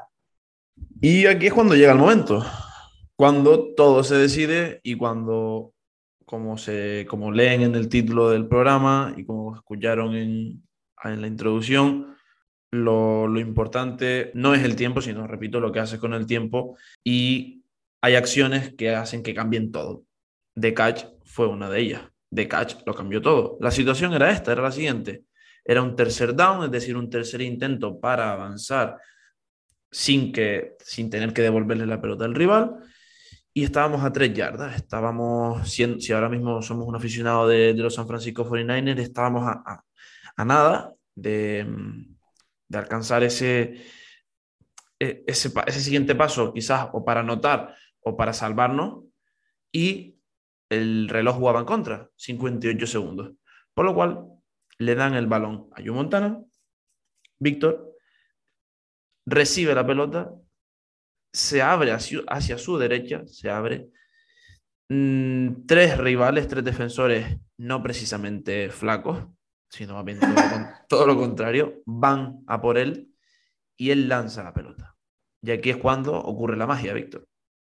Exacto. Hay que hay que especificar que, exacto, este era el, como perfectamente dicho, era tercer intento y al perder de seis puntos, pues evidentemente hubieran tenido un último desesperado intento para lograr este touchdown. Por lo tanto, estaban evidentemente contra las cuerdas. Y a falta de muy poco tiempo, también no podían permitirse los 49ers a que los, uh, los Cowboys tumbaran a Montana, ¿vale? Porque en este caso el reloj no se hubiera ah, parado.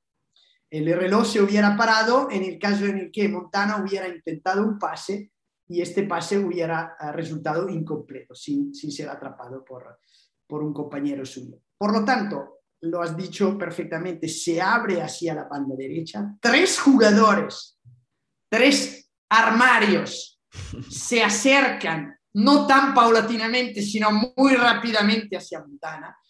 El dibujo original de la jugada se ha roto, evidentemente.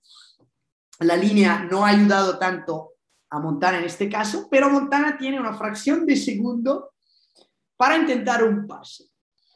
Vislumbra al final de la que se llama end zone, o sea, del área de touchdown, el área en el que se recibe la pelota resulta un touchdown, a un compañero suyo, bastante bien cubierto, bastante bien marcado por un rival, pero un compañero suyo que tenía la característica de ser muy alto.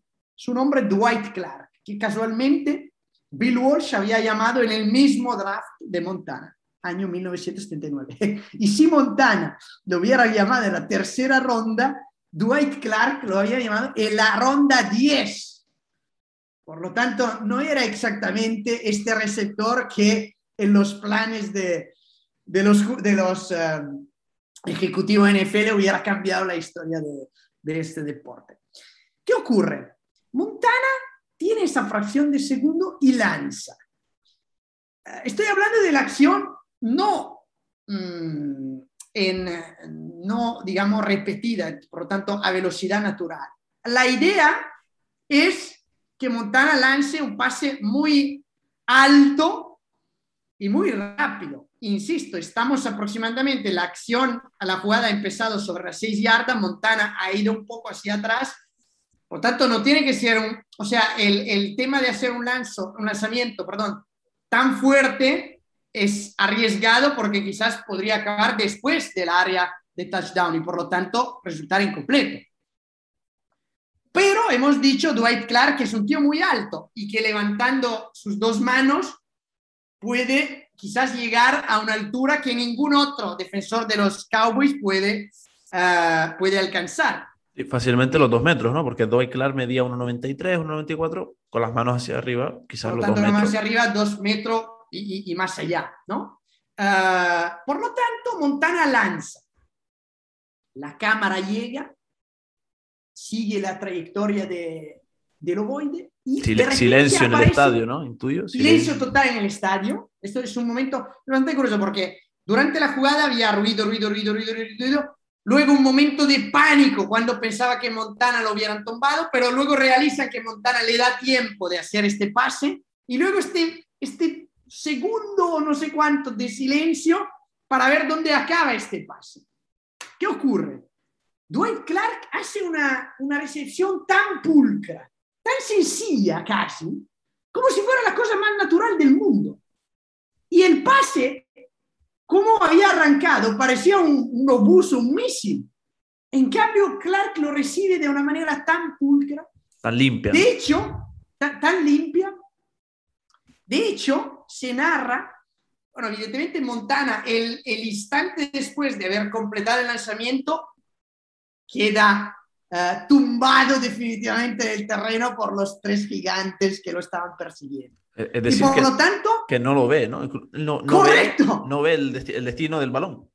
él se entera de, de- de la jugada por el ruido, por la locura que se desata en el estadio que muy bien ha descrito Vince Cooley. Porque Vince Cooley, ¿qué hace? Otro maestro de la narración. Ve lo que ocurre, realiza que sobran sus palabras y deja un momento, unos 20 segundos aproximadamente, apaga su micrófono y deja el ruido al estadio completamente para que el espectador disfrute de la locura, disfrute, un espectador no de los Cowboys, disfrute de la locura y perciba exactamente el ambiente mágico de aquellos momentos. Insisto, el partido no se había acabado y, no, y, y se había simplemente empatado, porque hemos dicho seis puntos y seis puntos eh, son los seis que otorgan el touchdown, por lo tanto estaban incluso a falta de la patada que hubiera otorgado el punto adicional. Y con Por 58 lo tanto- segundos en contra. O sea, a falta. Con mejor 50 dicho. segundos, exacto, en contra y la posibilidad, evidentemente, de los Cowboys de darle otra vuelta al marcador que ya se había verificado siete veces durante aquella etapa. La cosa más increíble es que tampoco Bill Walsh se percata de la jugada en directo. ¿Por qué? Porque al ver a Montana lanzar, piensa que esta pelota jamás Clark la puede atrapar porque es demasiado rápida y demasiado alta. Y entonces en una fracción de segundo baja los ojos hacia su, sus tácticas y sus papeles de... sí, su, tablilla, su tablilla. claro, su tablilla, ¿por qué? Porque él tenía poquísimo segundo para pensar a, las, a la jugada siguiente, que hubiera sido la última. O sea, en su cabeza ya tenía que haber pensado la última jugada. Por tanto, ni Montana, que se convierte en Montana en aquel momento, ni Bill Walsh, que también se convierte en Walsh en aquel momento, han visto en vivo la jugada que los ha prácticamente entregado a la leyenda. Y claro, mm, el que sí la vio, evidentemente, fue el que la cogió, Dwight Clark. Sí. Marcó, mm, definió su carrera, porque pese a que la fama o la figura, la leyenda nace de, de Joe Montana, nace en ese momento, el deporte de la NFL le brinda el nombre de la jugada de catch al hombre que la atrapa, es decir, a Dwight Clark, por lo cual un pedacito de, su historia, de su ADN, yace en esta jugada en The Catch. Una jugada que ahora la estamos diciendo desde el punto de vista de los 49ers, pero desde el otro lado, uno que la vivió bastante de cerca fue Ed Jones, un defensa que ya hemos dicho que no eran flaquitos, que eran unos armarios, tanto armario que le decían Ed too tall Jones, es decir, Ed demasiado alto Jones. Y él, eh, posteriormente, en un, documental que se hace sobre la jugada, dice, yo cuando vi el pase fui directo a la línea de scrimmage, recordamos la línea de scrimmage es esa, esa línea, por así decirlo, que se forma para volver a empezar la jugada, donde se colocan los jugadores, fui directo a la línea de scrimmage para cuarto down. Sin embargo, no había cuarto down porque la había atrapado y como el propio Montana, si recordamos aquella, aquel, aquel preámbulo de que los Cowboys se reían, mm, se consideraban favoritos a los 49ers, ya la habían ganado tantas veces, habían burlas, eh, desprestigio incluso, cuando Dwight Clark la atrapa, se dirige Montana a Ed Jones, y, quizás también a, una parte del banquillo de los Cowboys y le dicen, respétenme esa. Hombre, no le dice hijos de su madre, pero ya sabemos lo que, lo que le dice, entendido desde la emoción, emoción que contrasta con ese pensamiento, ese fuerte pensamiento que los jugadores de aquella tarde y el propio Tom Landry lo tuvo y probablemente todos los aficionados de los Cowboys Víctor piensan firmemente que John Montana lanzaba ese pase sí. fuera. es decir, no, ni él mismo pensaba que, que Dwight Clark la iba a atrapar, pero sin embargo Montana dice, pero si hubiera querido lanzar el balón fuera, la hubiera lanzado mucho antes. Es decir, una parte, eh, eh, la jugada no te para que una parte piensa que es totalmente a, propósito, totalmente ensayada, entrenada la jugada, y otra parte piensa, la, la parte perdedora, que eso fue, como se suele decir, un churro. Esto, esto es típico de, de, las jugadas míticas en la historia del deporte.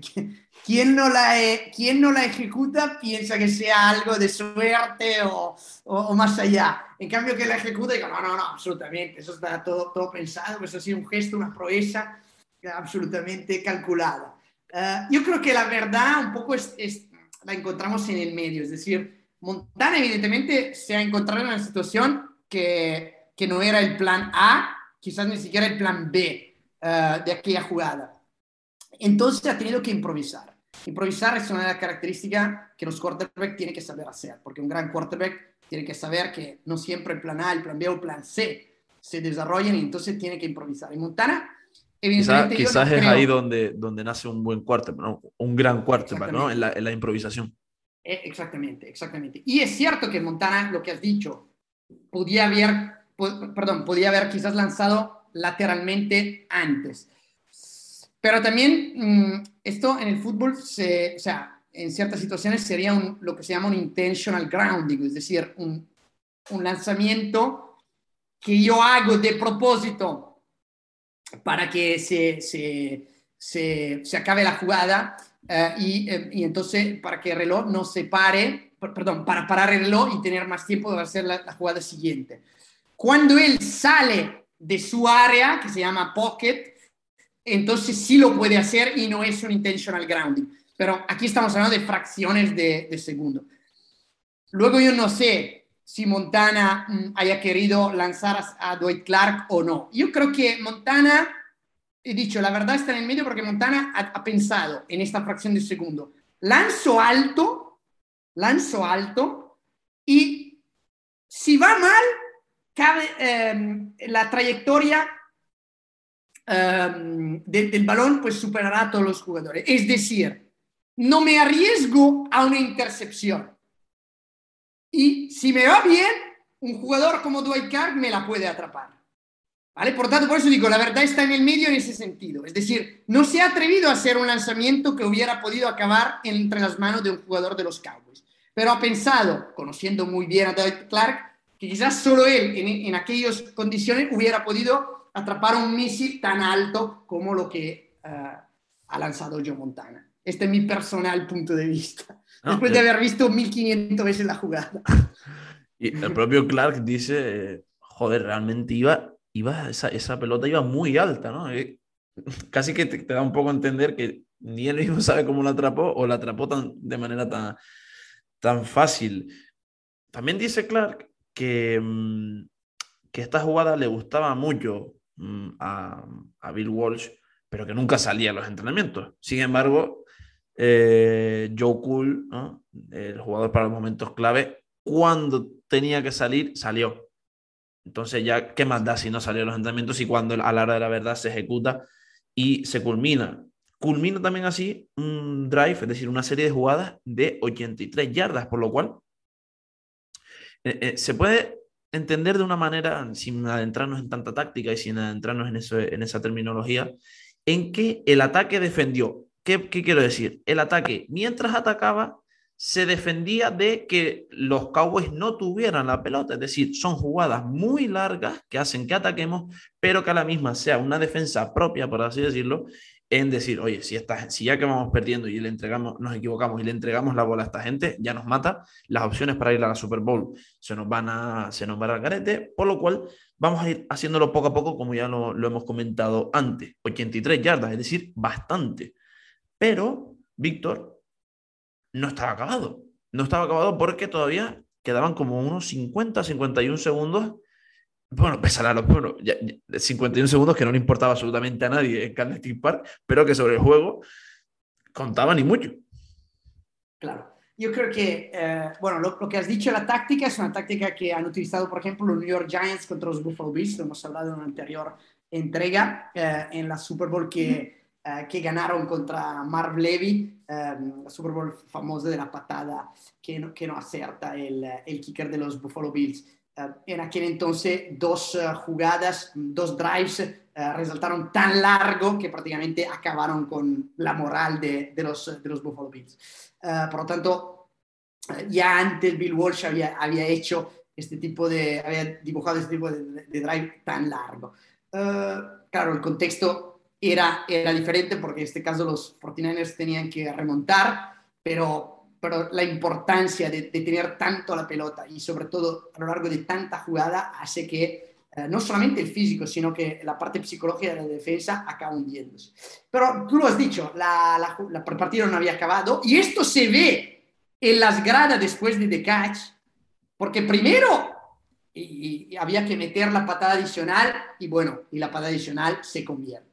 Perfecto. Pero faltaban 51 segundos. Y a los Dallas Cowboys, um, que estaban ahora debajo de un punto el marcador, con, sola, con tan solamente un field goal, hubieran ganado el partido.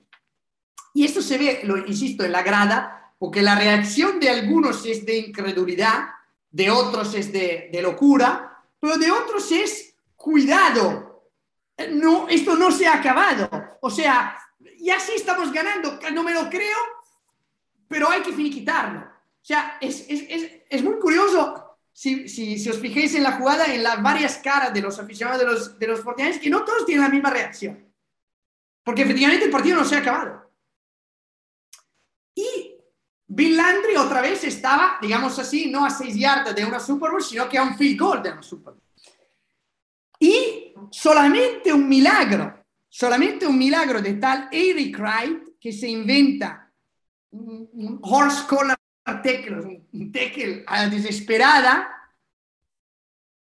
cancela lo que hubiera sido un touchdown de los Cowboys, porque los Cowboys dibujaron una jugada perfecta y, se lanzaron prácticamente hacia rumbo al, touchdown y solamente una jugada mítica de uno de los defensores que se encuentra en, profundidad en, eh, en, el emparrillado de fútbol salvó no solamente eh, eh, digamos esta misma jugada sino que el partido en general porque hubiera acabado insisto esta jugada en un touchdown en el absoluto desastre y sobre todo salvó a Montana y a Clark porque si esta jugada acaba en touchdown, la jugada de los Dallas Cowboys, igual nosotros no estamos haciendo esta transmisión.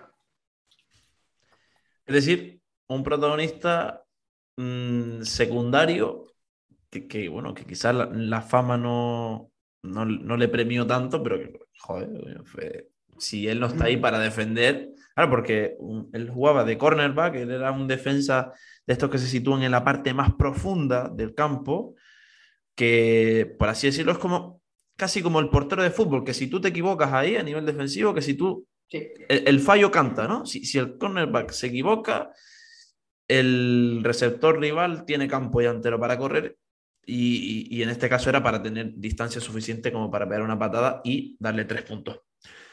Eh, pero como digo, la historia quiere que los protagonistas, los grandes protagonistas sean John Montana y Dwight Clark. Un Dwight Clark que mm, lo hablaremos de cómo una terrible enfermedad se lo lleva por delante y acaba con su vida, pero mm, queremos saber, o, mejor dicho, queremos transmitir qué significó esa atrapada de, de, Dwight Clark, porque, como habíamos dicho antes, los 49ers que conocemos a día de hoy, hasta ese momento no eran los 49ers. Era un equipo que perdía, perdía y perdía. Llega de catch y lo cambia todo. Es decir, cuando el reloj queda 58 segundos, cambia la historia de una franquicia. Una franquicia, la, la, de los Cowboys, que dominaba o era uno de los grandes dominadores de la época, ya había saboreado lo que era la Super Bowl. Y de repente la tortilla se da la vuelta y los que pasan a dominar son precisamente los 49ers, porque van a la Super Bowl contra los Bengals, unos Bengals que ya Bill Walsh se conocía, ¿no? Era donde, se, empapó, donde se empapó de, todas las, de, toda la, de todos los conocimientos del fútbol y gana la Super Bowl. Y eso se traslada a año que pasaba, año que, que dominaban, porque desde el 81, lo tengo que apuntado, desde el, desde el año 81, es decir, desde el año de The Catch hasta ya la, el final de, de, de, esa, de esa etapa gloriosa que fue en el 97, a lo largo de esos 16 años, los 49ers conquistan 5 Super Bowl y 13 títulos. O sea, cambia, completamente la historia. Es, una barbaridad. 13 títulos, 5 Super Bowl. O sea, en, como se suele decir, los datos no, los datos no mienten. Y, y eso, esos, partidos, esos, partidos ah, te cambian, ¿no? Es, es casi que, que, desde el punto de vista de la narración, o desde el, ejercicio periodístico no, no, encuentras tú un motivo en plan, ¿cómo puede ser que una atrapada en el cual gente que piensa que se pasiva afuera, otros que piensan que estaban ensayados, otros que piensan que, bueno, yo la lanzo, que es el caso de Montana, yo la lanzo, si la lanzo alto no me la quitan y si la cogen ya, eh, mejor que mejor. Todo eso que ocurre en una milésima de segundo determina tantas cosas a lo largo del futuro y determina que Montana pasa a ser uno de los más grandes de toda la historia, Hall of Fame y, un símbolo, ¿no? Increíble, eh, eh, es increíble, pero es, exactamente la magia de este momento, la magia de este partido, la magia de este sitio, la magia de esta jugada, porque Montana luego se convertirá en John Montana, ganará cuatro de las cinco Super Bowl que tú has mencionado, la última la ganará Steve Young cuando ya Montana jugaba los últimos años de su carrera en los Kansas City Chiefs, dominaron los 80 los 49ers con eh, Montana, con Clark, luego llegará el gran Jerry Rice, se convirtieron en una de las grandes um, dinastías de la historia de NFL, una de las mejores, porque también Bill Walsh ha, seguido siendo uno de los magos de los drafts, porque también Jerry Rice fue otra, otra gran idea que tuvo el, el head coach de los, de los 49ers, y, uh, pero cambió en negativo también los Dallas Cowboys, que luego a lo largo de todos los años 80 vivieron un periodo de sequía hasta luego, principio de los 90, cuando ya hemos hablado en, la en, la entrega de Marv Levy han sido capaces de ganar dos Super Bowl a los Bills y, un Super Bowl más, por lo tanto ganaron tres y fueron mm, a principios de los 90 la última gran dinastía de, los, de los Cowboys, los últimos grandes Cowboys que han podido, que han podido ganar. Es, es absolutamente un hecho que esta jugada haya cambiado el curso de la historia. También lo hemos dicho anteriormente, por el cambio de estilo de juego. Ya el running no será la figura tan principal y fundamental eh, que había eh, sido eh, en la época previa, perdón, en la época anterior en la historia del fútbol.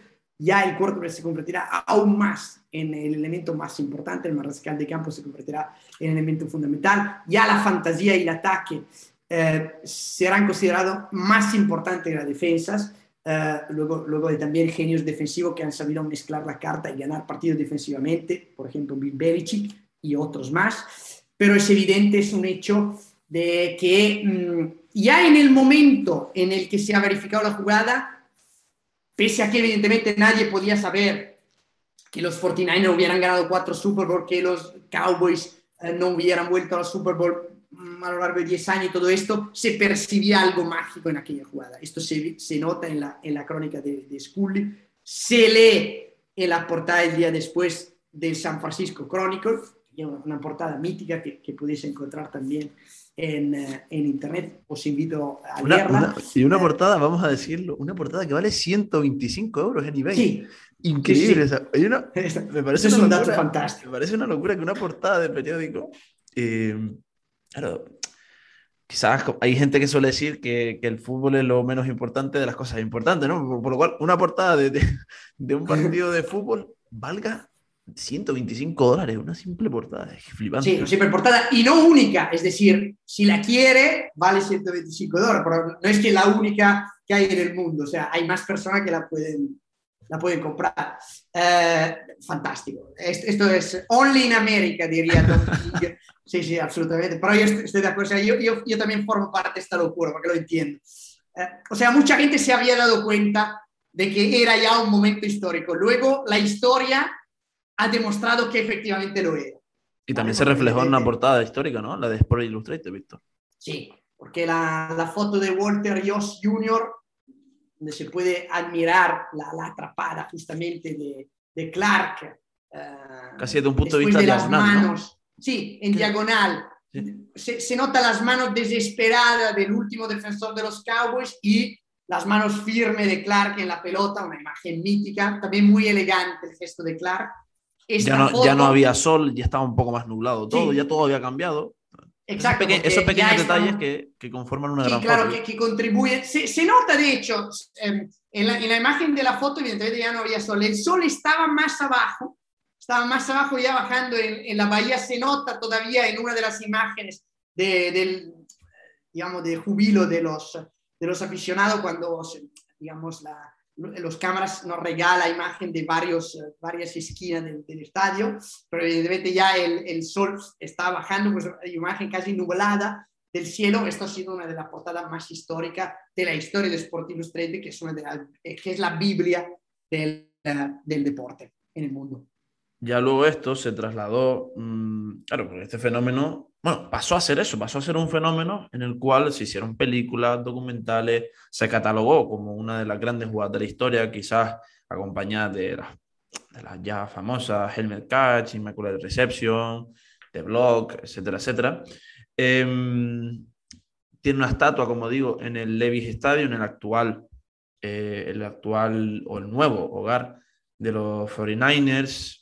No sé, fue como como un punto de inflexión que define una franquicia, en este caso define la, la historia de los 49ers, pero que a mí particularmente mmm, define sobre todo el inicio de otros cuartos. ¿A qué me refiero? Como tú dices, eh, en lo que respecta a lo puramente deportivo, nacen o salen a reducir cuartos ya de talento mucho más puro, más natural, fantasía, ¿no? De los que disfrutas, de los que pagas una entrada, Dan Marino, John Elway, eh, etcétera, etcétera, ¿no? Pero, sobre todo, yo creo que este es un punto muy especial del programa, cuando miras en las gradas, mmm, bravo por el que lo consiguió captar en aquel momento. Había algo especial, alguien especial. Había alguien especial, había, y repito, me parece muy complicado fijarte siempre en esos pequeños detalles y hubo una persona que se fijó, que se fijó, perdón, que había un niño de cuatro años de San Mateo, California, por lo cual el sentimiento de los 49ers eh, te, tocaba, ¿no? casi era, estaba impuesto. Y ese niño se llamaba Tom Brady. La, hostia que, que, esto ocurra. Y es la hostia, y repito, porque eh, el propio Tom ha dicho que su, su, su, pasión por el fútbol americano, su, su, el deseo de ser quarterback, se debe a que en ese momento, esa, esa noche, esa tarde de enero, vio cómo Montana lanzaba ese pase, hizo enloquecer a, a un estadio y dijo, yo quiero ser como él. Y la historia de Tom Brady, pues no, nos la conocemos todos y te, lo juro que no se, no se puede ver porque esto es un programa de audio, pero contándolo se me ponen los pelos de punta, sobre todo porque en, en una historia, la cantidad de historias que surgen, válgase la redundancia, ¿no? O sea, ah, ah, totalmente. Es, yo, yo, también cuando, cuando me fijé en este detalle, no, no puede ser. Además, cuenta la leyenda que, que le compraron uno de estos eh, dedos index, ¿sabes? Esos dedos index eh, gigantes. De, fan, ¿no? de... fan, sí, exacto. Estaba ahí con ese. Y luego él mismo, un niño de cuatro años, se percató de la importancia de, semejante jugada. Incluso ha pensado, un día yo seré protagonista de otra jugada que, que cambiará la, la historia. Eh, ahí empezó todo. No es casualidad que en el Levy Stadium, un nuevo hogar de los San Francisco 49ers, hayan decidido hacer este tipo de, de estatua de sobre ir manejando de catch. No es casualidad que en el aeropuerto de Pittsburgh encontramos a la estatua de uh, Franco Harris, protagonista de la Immaculate Reception, otra jugada mítica que uh, seguramente mencionaremos en un programa especial. Uh, pero efectivamente, dicho esto, quiero solo abrir una paréntesis. Levy Stadium, lo único que no me gusta, entre comillas, es que ya no es, o sea, ya... Eh, Em, digamos, no es en la parte central de la ciudad de San Francisco, sino ya más al sur, al sur también del aeropuerto, es, digamos, mm, para entendernos, en el área metropolitana ya de San José, ¿vale? Donde juegan los San José Sharks de hockey sobre hielo. Por tanto, si hay algo que, digamos, me gusta menos, es que, digamos, el estadio es maravilloso y todo, pero se ha decidido una ubicación un poquito fuera de, Em, de la ciudad propiamente dicha, un poco como Foxboro y Boston, por así decirlo. Del, Cerrada esta paréntesis. Del corazón de San Francisco. Fuera, del corazón de, San Francisco. Cerrada esta paréntesis, decir que Tom Brady efectivamente será protagonista de un episodio eh, que será clave en, la, en, el nacimiento de otra dinastía, y mejor dicho, de la dinastía mejor de la historia del fútbol americano a día de hoy, que es la de la New England Patriots, y será absolutamente así. Espera, espera, espera, espera, espera, espera. Es decir, si una jugada cambia y hace que domine ¿no?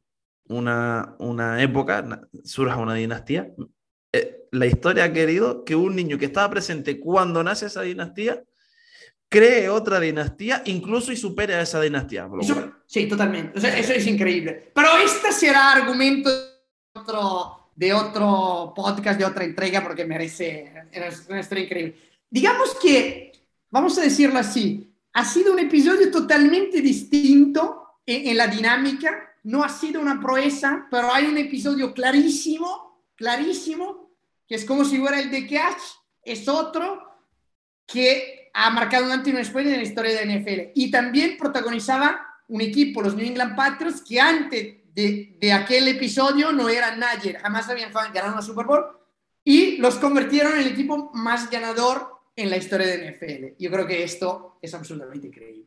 Claro, y, y si eh, el protagonista, en este caso Montana, eh, nace más bien en la, en la parte este o centro-este, se traslada a la costa oeste, Tom Brady hace el camino inverso, ¿no? Casi podríamos decir, ¿no?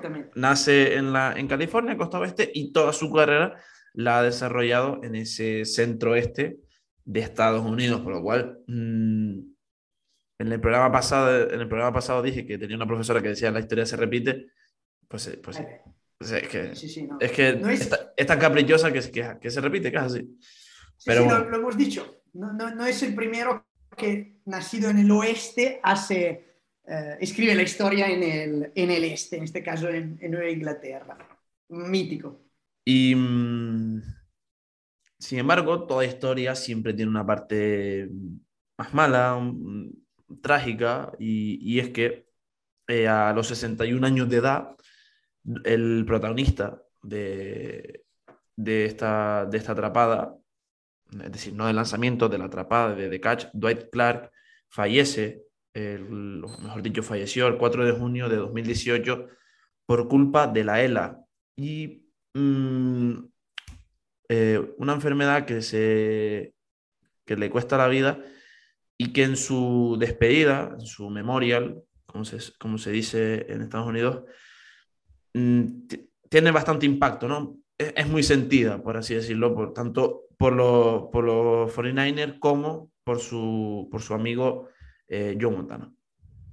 Sí, eh, hecho la, la, ELA es una enfermedad que, digamos, el, el primer caso de, de enfermedad de, de, digamos, de personaje que sufrió la ELA fue Lou Gehrig, que es uno de los grandes iconos de la historia del deporte estadounidense, icono de los Yankees de, de New York de béisbol, pues por lo tanto se llama también enfermedad de Lou Gehrig, pues no es una enfermedad cualquiera.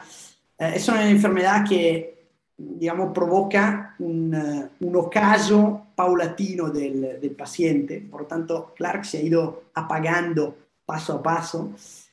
Y recuerdo que le hicieron un homenaje ya en el uh, Lady Stadium, uh, aproximadamente algunos meses antes de, de, morirse, cuando todavía Clark podía caminar, aunque ya estaba lamentablemente enfermo. Y luego se, se pensó a una última reunión de, de, todos los compañeros de, de, Clark, todos, la gran mayoría de los compañeros, incluido Montana, uh, esta reunión que se hizo cerca de, de, San Francisco una tarde en la que por última vez todos los grandes protagonistas de esta mítica jugada se, se encontraron para despedir a él que, a este señor que permitió efectivamente que esa jugada se completara porque uh, la pelota de, de, esta última jugada acabó entre, entre sus manos. Y ahí fue el último saludo a Clark, que, pocas, que ya sabía uh, que su destino um, no le hubiera regalado más, uh, muchos más días y murió uh, pocos días después. pero fue también la oportunidad de, de, de por, por, última vez, compartir aquel momento y aquella tarde que al fin y al cabo ha marcado no solamente la historia del fútbol americano y del deporte, sino que un momento en que la ciudad de San Francisco de repente ha cambiado su propia historia. Y uh, finalmente, pocas semanas después, aquella, mítica jugada um, han, podido saborear por primera vez eh, la dulzura de, de, un anillo. Antes de morir, Dwight Clark decía lo, lo especial que le hacía sentir cómo firmaba, eh, le firmaba autógrafos a niños que ni habían nacido, probablemente ni estaban pensados, eh, en la época de lo que ocurrió de Catch, porque, según él decía, que ese, esa jugada transcurrió de generación en generación, es decir, que niños que ni siquiera vieron cómo, o estuvieron presentes en, en el Candlestick Park, vieron cómo, cómo atrapaba la pelota, sin embargo, cuando firmaba autógrafo estaban, esos niños estaban ante su ídolo.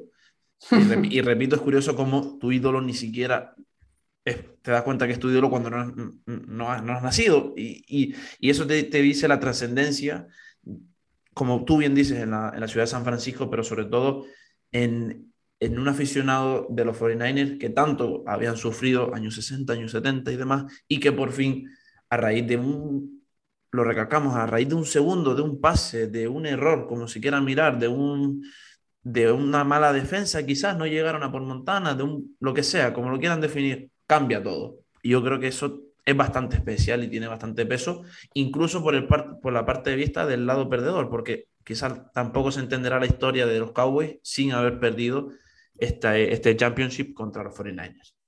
Totalmente, porque luego acabará pocos años después la, la trayectoria de Landry y empezará los nuevos Cowboys de, de, los años 90, absolutamente.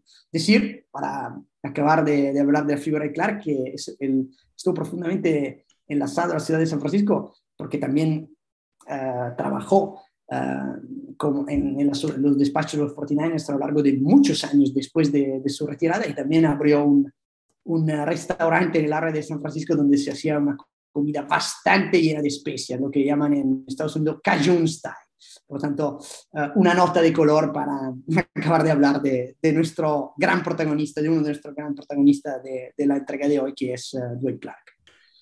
Y cómo no, no podía faltar nuestra comparación con la actualidad. Saben que siempre nos gusta, no nos gusta quedarnos atrás en el pasado y siempre intentamos mirar ese pequeño, ese pequeño ejemplo que también encontramos en la, actualidad, siempre y cuando lo entendemos desde el pasado.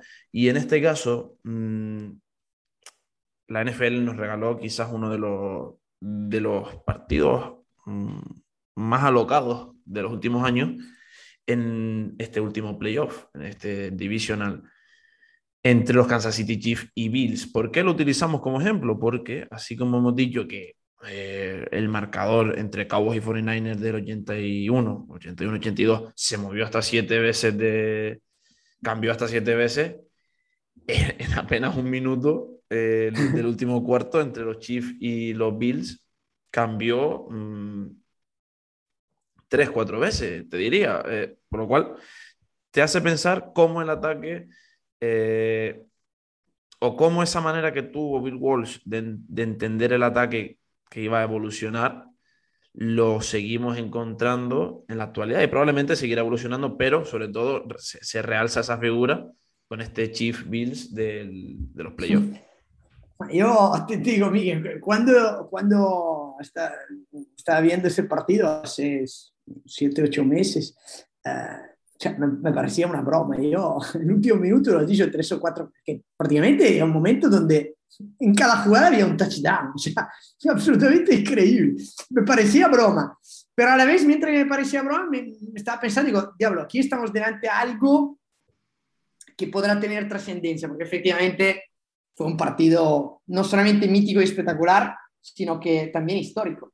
Y aquí quizás Uh, sí es cierto que luego los Chiefs, los ganadores de aquel partido, no llegaron a la Super Bowl ni siquiera, porque luego perdieron la semana siguiente, quizás porque estaban psicológicamente uh, todavía aturdidos de, de, lo que habían vivido contra los Bills. Veremos en el futuro cómo reaccionarán los Bills a los Chiefs en este año, en los años que, que vendrán, y por lo tanto podremos ubicarlo eh, en el marco de la, en, en, algún punto de, de la historia del fútbol. Porque mmm, se suele decir que de la, que las victorias te hacen grande, pero eh, más grande aún te hacen las derrotas. Y, y, y en esto lo, los Bills eh, saben bastante, por lo cual auguro un, un futuro que ojalá eh, sea glorioso también. Pero refiriéndonos a los 49ers, las derrotas han construido, o si, si, si, ahora ponemos nuestra mente en esa década de los 80, construyeron un equipo mmm, que, que, arrasó y del cual mmm, muy pocos pensaban que iban, a, que iban a arrasar. Y sobre todo, que es lo que a mí me gusta y es a donde quiero llegar, con protagonistas que no eran los, los mejores. Quiero decir, lo fácil es cuando te tocan el primer draft en, el, perdón, en la ronda 1 del draft, pues los mejores jugadores, el mejor quarterback, los que mejores números tienen y demás. Lo difícil es moverte en el draft y encontrar figuras que se conviertan en estrellas. Por eso yo soy, siempre he sido muy fan de cómo la historia te brinda que quizás un jugador sin esa repercusión, sin esa fama, sin esa prensa o incluso sin ese talento, puede llegar a cambiar la historia incluso de un deporte. Es decir, John Montana fue ronda 3, eh, Dwight Clark, ronda 10. Cada uno, eh, puesto 85, si no me equivoco, en el caso de, de, Montana, y, 200, y el puesto 249 en el caso de Dwight Clark. ¿Qué quiere decir con esto? Que tiene aún más mérito cuando muchos equipos, franquicias pasan de ti y te ven como, y tú vas cayendo y vas cayendo, y esa capacidad psicológica para aparecer en los momentos clave y realzar o, o, que tu figura, tu figura emerja en ciertas jugadas. Personalmente yo soy, repito, muy fan de, de cómo se gesta este tipo de, de, historias y de personajes. Totalmente. De hecho, uh, Bill Walsh no era solamente de genius por su, por su táctica, por sus llamadas, por su mm, manera de saber mezclar las cartas, sino que también a la hora de elegir en el draft, uh, ¿verdad? Ha sido uno de los más grandes magos del draft, porque has dicho, no, no, no, no ha llamado figuras que a priori hubieran seguramente eh, arrasado en el mundo de la NFL, ha sabido llamar a figuras que luego se han convertido en grandes figuras de NFL. Entonces, esto es una de las grandes capacidades uh, de Bill Walsh y en general de, de todo los, lo, que, lo que han sido las figuras en el despacho de los, de los, uh, de los San Francisco 49ers, que efectivamente después de, de Catch se han convertido, um, uh, gracias a esta jugada y, luego a la dinastía de los años 80, quizás sea una de las franquicias más amadas también fuera de los Estados Unidos. Incluso diría que a esta jugada ha contribuido a vender, o sea, a la primer gran boom, de la primer gran fiebre de fútbol americano fuera de los Estados Unidos.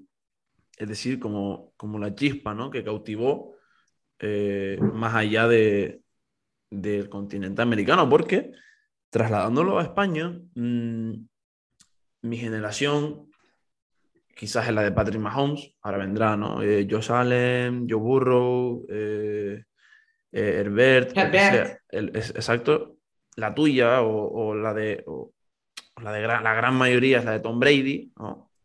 Pero quizás, y me estoy cargando nombres que son auténticas leyendas y quarterbacks de este deporte, la primera gran figura fuera de Estados Unidos, sobre todo en España y, y en Europa, quizás fue Joe Montana. Yo creo que sí. Joe Montana, que vino después de Terry Bradshaw, ya, que había dominado los años uh, 70, pero yo diría sin lugar a dudas fue Joe Montana la, la figura clave, porque recuerdo, uh, era muchísima gente que, que cuando quería mencionar a un jugador de fútbol americano, sin lugar a dudas mencionaba solo a Joe Montana. Si quería hacer algo que tenía que ver con el fútbol americano, pues hacía algo diciendo, soy Joe Montana.